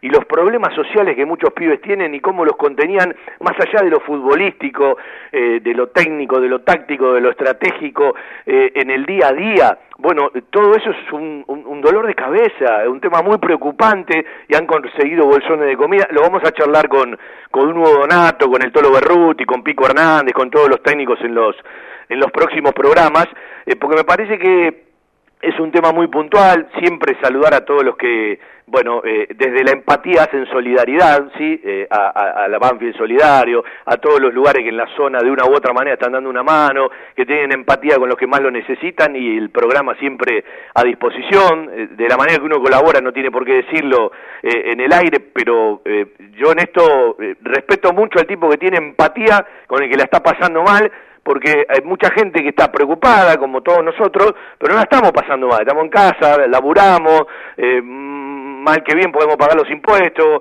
eh, mal que bien comemos, eh, tenés los hijos grandes que de una u otra manera algún ingreso tienen, eh, hay gente que la está pasando verdaderamente mal, hay muchos amigos, muchos anunciantes que están ahí en el límite de sigo o no sigo, eh, hay mucha gente que va a quedar en el camino, eh, que se la va a llevar puesta esta pandemia, por lo tanto, eh, también creo, y acá no hablo de banderías políticas, tenemos un presidente con sentido común. Yo hace mucho que no he escuchado a un tipo con tanto sentido común. Ojalá que eh, lo sepamos aprovechar y lo acompañen, ¿sí? Eh, tengo la sensación cuando lo escucho que escucho otra cosa, ¿sí? Que no lo escuchaba desde la época de Alfonsín. Es una apreciación personal, nada más. Para evitar la propagación del COVID-19, es importante que te quedes en casa. Lávate las manos con jabón frecuentemente. Tose y estornuda sobre el pliegue del codo. No compartas objetos de uso personal y ventila los ambientes de tu casa. Te estamos cuidando. Municipio de Lomas de Zamora. Desde 1998 creciendo en servicios y ofreciendo siempre lo mejor. Óptica Viamonte, la gran óptica de Banfield. Obras sociales, lentes de contacto, taller propio, reparaciones en el acto, PAMI sin cargo y el kiosco Kodak para que puedas revelar y conservar tus fotos toda la vida. En Maipú 502, esquina Viamonte, la óptica de Gabriel Petroncini. Óptica Viamonte, la gran óptica de Banfield. Informes y consultas al 4242 1200. Algo está cambiando en la salud privada de Lomas de Zamora. Sanatorio del Parque. Atención ambulatoria. Guardia las 24 horas. Servicio de laboratorio e imágenes. Internaciones y cirugías. Atendemos PAMI, IOMA y más de 30 obras sociales. Molina Arrotea 2499, Lomas de Zamora. Frente al Parque Municipal. Sanatorio del Parque. Día a día Trabajamos buscando alcanzar la excelencia médica con humanidad. Sanatorio del Parque. 4283-5181 y 4283-1498. Adidas, Topper, Nike, Reebok y toda la línea Levi's. Las mejores marcas y toda la pincha está en La Mascota. Ok. Créditos a sola firma. La Mascota, Avenida Maipú 186 y 192, Banfield. La Mascota, 4 242 7377 4 242 8776. Fiberball líder en desarrollo y producción de almohadas. Más de dos décadas de experiencia y trayectoria en el mercado del descanso.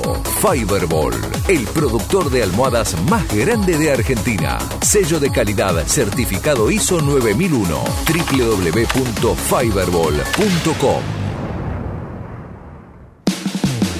Hay lugares que son parte de nuestra vida. Los llevamos en el corazón y son aquellos a los que siempre nos gusta ir. Cantina El Taladro, el rincón banfileño en zona norte. Cantina El Taladro, un clásico.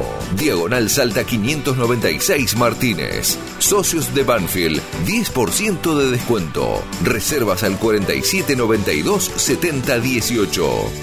Cantina El Taladro, un clásico.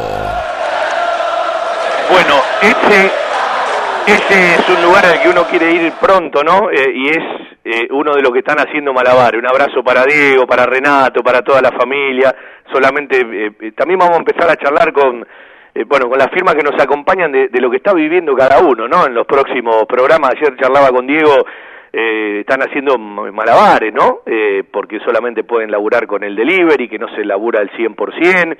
Eh, eh, y hay una parte de una ayuda, pero tenés que empezar a tocar los ahorros y a veces desaparecen.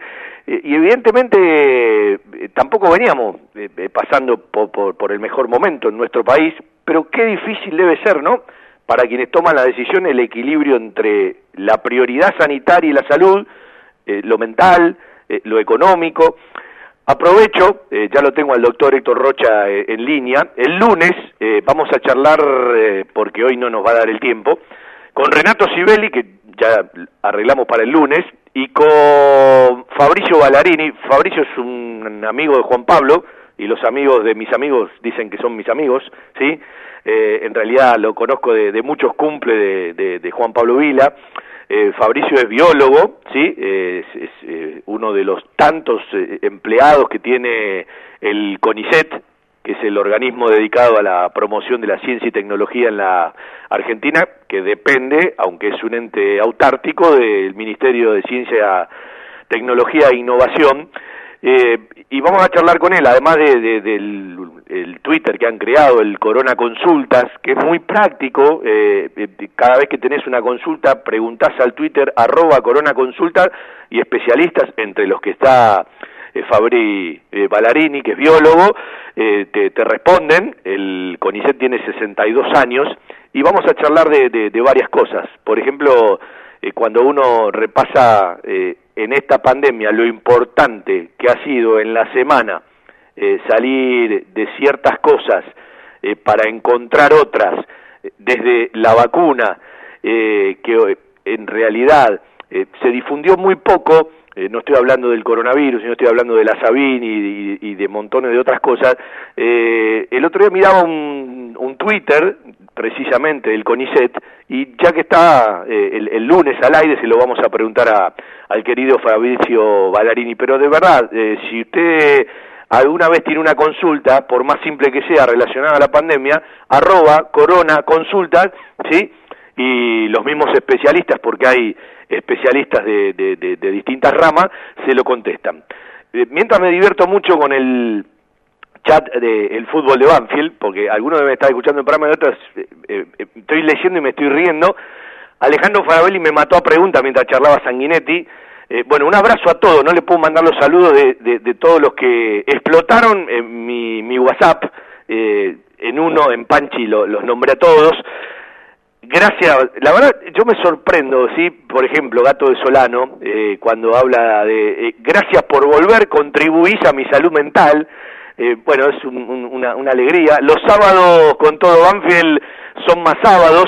Eh, el lunes vamos a charlar de todo este tema relacionado a la carta documento que en su momento llegó, el tema FIT con la convocatoria de acreedores, porque es un elemento y una herramienta que Banfield debe ponerla eh, en, rápidamente en consideración porque creo que es un, un, elemento para el futuro de Banfield, sobre todo post pandemia, con la realidad que vamos a tener. Le agradezco eh, cierta explicación a Silvio Villaverde que me la pasó porque, bueno, él estaba como apoderado de esta situación, resolvieron en el chat de las agrupaciones, eh, porque no podía resolver, que, bueno, lo, vuelva a tomar la asesoría letrada del club. el lunes vamos a ampliar con esto.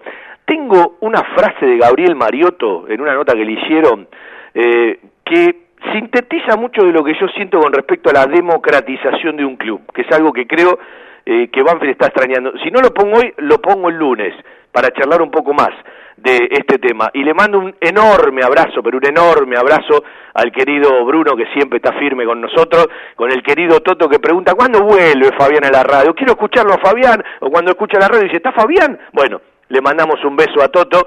Eh, y bueno, eh, en lo que estábamos charlando cuando arrancó el programa, eh, hablaba de que hoy el director técnico, más que un entrenador, es un, coach en todo el sentido de la, de la palabra, ¿no? Cabeza de grupo, no solo del plantel, sino de sus colaboradores, y en fuerte vinculación con buscadores de talento, representantes de jugadores. Veremos cómo lo encara Banfield también todo esto. ¿Y qué lugar va a ocupar? Yo no quiero avanzar en el tema Julio, porque a mí hay cosas que no me terminaron de quedar claras. La gente si quiere quedarse tranquila, agarre el comunicado del club. Eh, a mí me gusta escarbar y me gustaría que el protagonista diga un par de cosas más, ¿sí?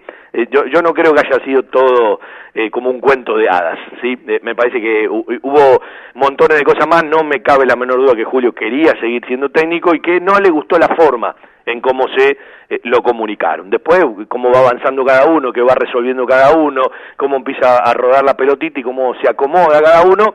Y también me pregunto por qué el silencio, ¿no? ¿Por qué no lo explica? ¿Sí? Eh, que estaría brillante y, buenísimo, ¿sí? Eh, yo le dije a Sergio Greco, querés salir al aire vos, eh, avisale a Julio, en realidad le voy a mandar un mensaje yo directamente en la, semana a ver si eh, él quiere contar desde su lugar, más allá de que, bueno, no digo que pateó la pelota, pero todo pasó hacia fin de año, aún con la incertidumbre que tenemos dentro del fútbol argentino de lo que va a pasar y de lo que va a ir pasando.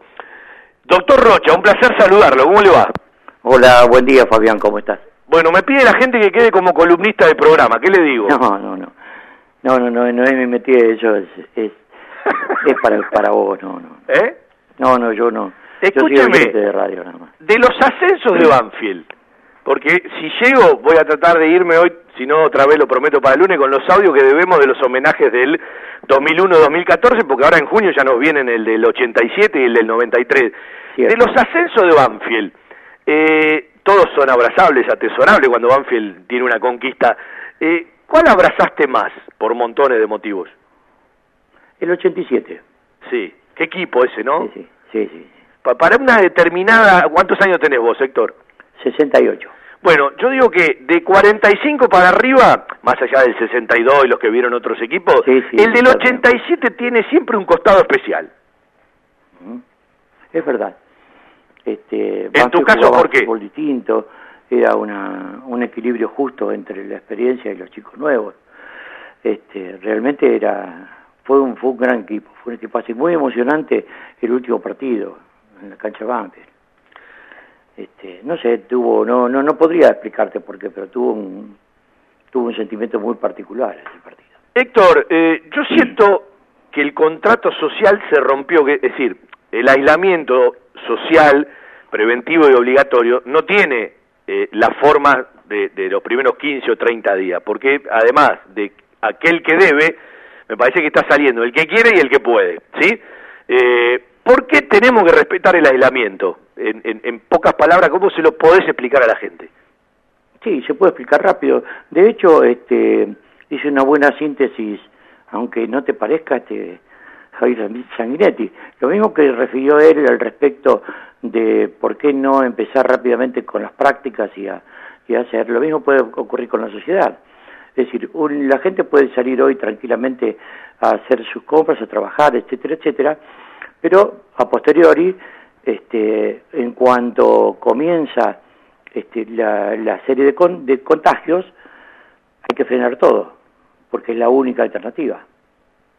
Es sencillo, es, es, este, es matemático. Vos sabés que me sorprende... Eso lo marca el RO, que es un, es un, es un índice que dice cuántos pacientes este, o cuántas personas puede contagiar este, un, un, paciente que está en activo, está, está positivo en este momento. ¿Sabés que me sorprende, Héctor? Eh, Viste que vas camino a que sube la cantidad de, de, contagiados y de casos que informa oficialmente todos los días el, el, Ministerio de Salud, y vos decís, uy, mañana superamos los mil, y de repente se sostiene o baja. ¿Qué explicación matemática o científica tiene? Tiene dos explicaciones, fundamentalmente. Una que es el interés del Estado de, ah, de actuar rápidamente, de tal forma que se aísle y yo eh, no, me, no permite el contacto con otras personas, salvo aquellas que están en contacto con el que dio positivo. ¿Está bien? Sí. Este, entonces no permito que pase la barrera.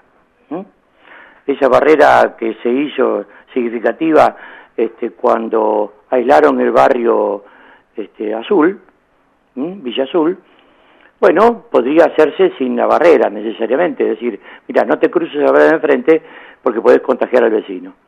Eso lo hace el Estado y rápidamente buscando los casos y aislarlos. Ahora bien, pero el Estado solo no puede. Aquí lo importante es también, y sumamente importante, la conciencia que ha tomado este, el ciudadano de aceptar las medidas de restricción y de aislamiento. Eh, yo creo que, en, su mayoría la gente la cumple y después hay un momento del día donde realmente en la calle no hay nadie. Exacto. Es decir, salen, este, es cierto, lo que ocurre es que salen por, por cuestiones necesarias e, e imperiosas. Eh, el hecho es que nosotros estamos acostumbrados a ver de pronto el centro de Banfield, el centro de Lomas, el centro de Lanús, el Capital, entonces los centros comerciales los vas a ver este, con más movimiento, ¿no? O de trabajo. No, no es así en el barrio común. No es así. Este, gracias a Dios y gracias a la gente que lo ha entendido como corresponde.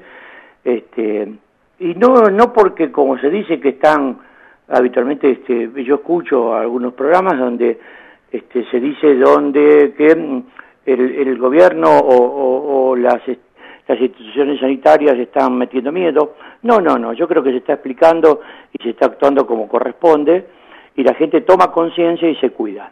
Vos sabés que eh, el otro día escuchaba a Sergio Berni, me, me, gusta escucharlo, me parece que habla de otra cosa, ¿no? Más allá de cuando le pone el tinte político, y dijo algo que los, los anti-cuarentena no saben nada de epidemiología. Y yo dije, bueno, en realidad yo no soy anti-cuarentena y no sé nada de epidemiología. Yo lo que digo es que me parece que hay una carencia en mucho de sentido común alarmante. Mira, este, vos bien dijiste, el presidente desde un principio lo explicó perfectamente bien, a pesar de que no es un especialista, es un abogado, pero es el presidente y está excelentemente rodeado. No solo el presidente, lo están también los gobernadores, los intendentes. Este, yo creo que hay que hay que destacar el nivel el nivel médico epidemiológico y además este, médico generalista que tiene la Argentina. Eh, eso realmente y la forma de transmitir la enfermedad que tiene este, toda la medicina en nuestro caso. Y en esto que yo digo, no, no dejo afuera para nada, ni quiero hablar nada más que de los médicos, porque también lo hacen y muy bien, y parece que, este, voy a decir una torpeza, pero no es así, sino que han aprendido y tienen el, este, el lenguaje para poder este, transmitirlo también las enfermeras, las asistentes, los camilleros, los ambulancieros, este, todo ese personal que actuamos en salud, este, tiene un, un discurso y una que lo, lo, sabe transmitir con seriedad y poniéndole este, eh, todo a su, a su disposición para que este, se lo, se lo digamos, se lo entienda, se lo comprenda y, e inclusive con una acción solidaria se lo, se lo cite rápidamente a un control. Héctor, eh, a mí me preocupa cuando escucho un tema fundamental y seguramente vos charlando con gente de, distintos lugares, no digo que tengas la certeza, pero podés tener una mayor información, es el, el, el tema de la complejidad con respecto a las camas de terapia intensiva, ¿en qué lugar estamos y si hay posibilidad de colapso o no? En este momento no. No hay posibilidad de decir, nosotros tendríamos, en este momento estamos, eh, vos tenés que pensar, hacer un cálculo sencillo. Alrededor entre el 4,5 y el 5,2% de los pacientes este, que están infectados nuevos requieren una terapia intensiva. Las camas de terapia intensiva, tanto en el Gran Buenos Aires, en la provincia, como en Capital, este, se han duplicado con todo su, equipamiento como corresponde. Eso da una tranquilidad, pero también da un límite. ¿Se entiende? Sí. Si nosotros permitimos y no se actúa como están actuando en Capital, en el Gran Buenos Aires, actuando rápido, testeando los, los posibles focos, después es interesante este, hablar sobre lo que reclama mucho, que es este que es el testeo masivo, eso no corresponde. Bueno, de todas maneras se actúa rápido. De esos pacientes que o esas personas contagiadas, el 5, entre el 4,5 o el 4,7 y el 5,2 va a necesitar terapia intensiva, con todo su aparatología y su, su ocupación. El problema es en esto que además de la cantidad este, que se contagia, son la cantidad de días que tiene que estar promedio dentro de la terapia intensiva. Entonces, si yo tengo, si yo tengo 100 casos, 5 van a ir a terapia intensiva. ¿Sí? Supongamos que tenemos 100 casos por día. Entonces tengo 5 personas para ir a terapia intensiva todos los días. Pero acá no es una cuestión que entran 5 y salen 5. ¿Sí? Porque durante 14, entre 14 y 19 días el paciente tiene que estar en terapia intensiva. De tal forma que se va sumando hasta que llega un momento que colapsa. Nosotros hoy todavía, eh, este, gracias a Dios, estamos en un límite que nos permite esa tranquilidad, aunque la tranquilidad este, eh, extrema sería que no haya ningún paciente para eso. ¿sí? Porque hay otras enfermedades que también necesitan la unidad de terapia intensiva. No es la única enfermedad a tratar en un hospital o en un sanatorio. Entonces, este, tenemos que ser este, más que prudentes y solidarios y además más que, este, más que dedicados este, a, cuidarnos porque puede colapsar, porque estamos, mira, en la duplicación de casos, que es lo que se toma, nosotros veníamos al principio de entre, entre 18 y 23 días. Lo ideal sería tener un 25 días de, este, de duplicación, es decir, cada 25 días se duplican los casos. Eso nos permite vaciar una terapia y volver eventualmente a llenarla si fuera necesario. Dios no lo quiera. Ahora bien, Estamos en el cierre. Otro día quiero hablar de algo como está ahora en el Gran Buenos Aires, en 8,6, la cosa se va a complicar. Sí, decime. No, te decía que estamos cerca del cierre. Otro día quiero charlar de los asintomáticos que escuché el otro día por primera vez, que no contagian tanto como en algún momento se decía. ¿Sí? Mira, eso depende de, lo que se llama la carga, la carga viral. Pero me lo respondes otro día. Sí, sí, cómo no. Cuando bueno, ¿y sabes con qué quiero cerrar? Eh, es algo que tiene que ver también con, con la medicina y lo decía hace un rato y lo vamos a ampliar con un biólogo para, para agregarle cosas a la gente. Hace cinco días el adiós a la vacuna Sabino Oral. Fue un gran día, Argentina dio un paso importante para avanzar en la erradicación de la polio, se dejó de usar la Sabino Oral, la famosa gotita, y se empieza a usar únicamente la SALC, la inyectable. Eh, mucho pasó desapercibido, pero es un avance. Es cierto, es un avance y además es una noticia importantísima para el mundo. Tal cual. No para solo para la Argentina. Bueno, eh, un placer. Eh, la seguimos en los próximos programas, en serio, por lo menos con perlitas así que le van agregando muchas cosas a la gente. ¿Cómo no? Cuando quieran. Gracias, Héctor. un abrazo. Saludos a la familia. Cuídense mucho. Señores, nos vamos. Eh, cuídense, como acaba de decir Héctor Rocha. Quédense en casa, salgan para lo necesario. Que todo esto pueda pasar lo más pronto posible. Eh, yo confío en, los que saben, ¿sí? Eh, en, los epidemiólogos, en los científicos, en todos aquellos que en realidad van a terminar de aportarnos muchas soluciones más allá de ese equilibrio económico, eh, psíquico y, todo lo que le, pasa al ser humano, al que hay que prestarle muchísima atención porque si no, de un lugar te, te vas para otro. Un placer, como siempre, hacer radio para los banfileños el lunes de 19 a 30, 30 de 19 a 20, 30, por el aire de la radio, por varios sitios web y por la aplicación de la emisora, hacemos otro querido Todo Banfield. Chau, chau, un buen fin de semana para todos. Argentinos y argentinas, ustedes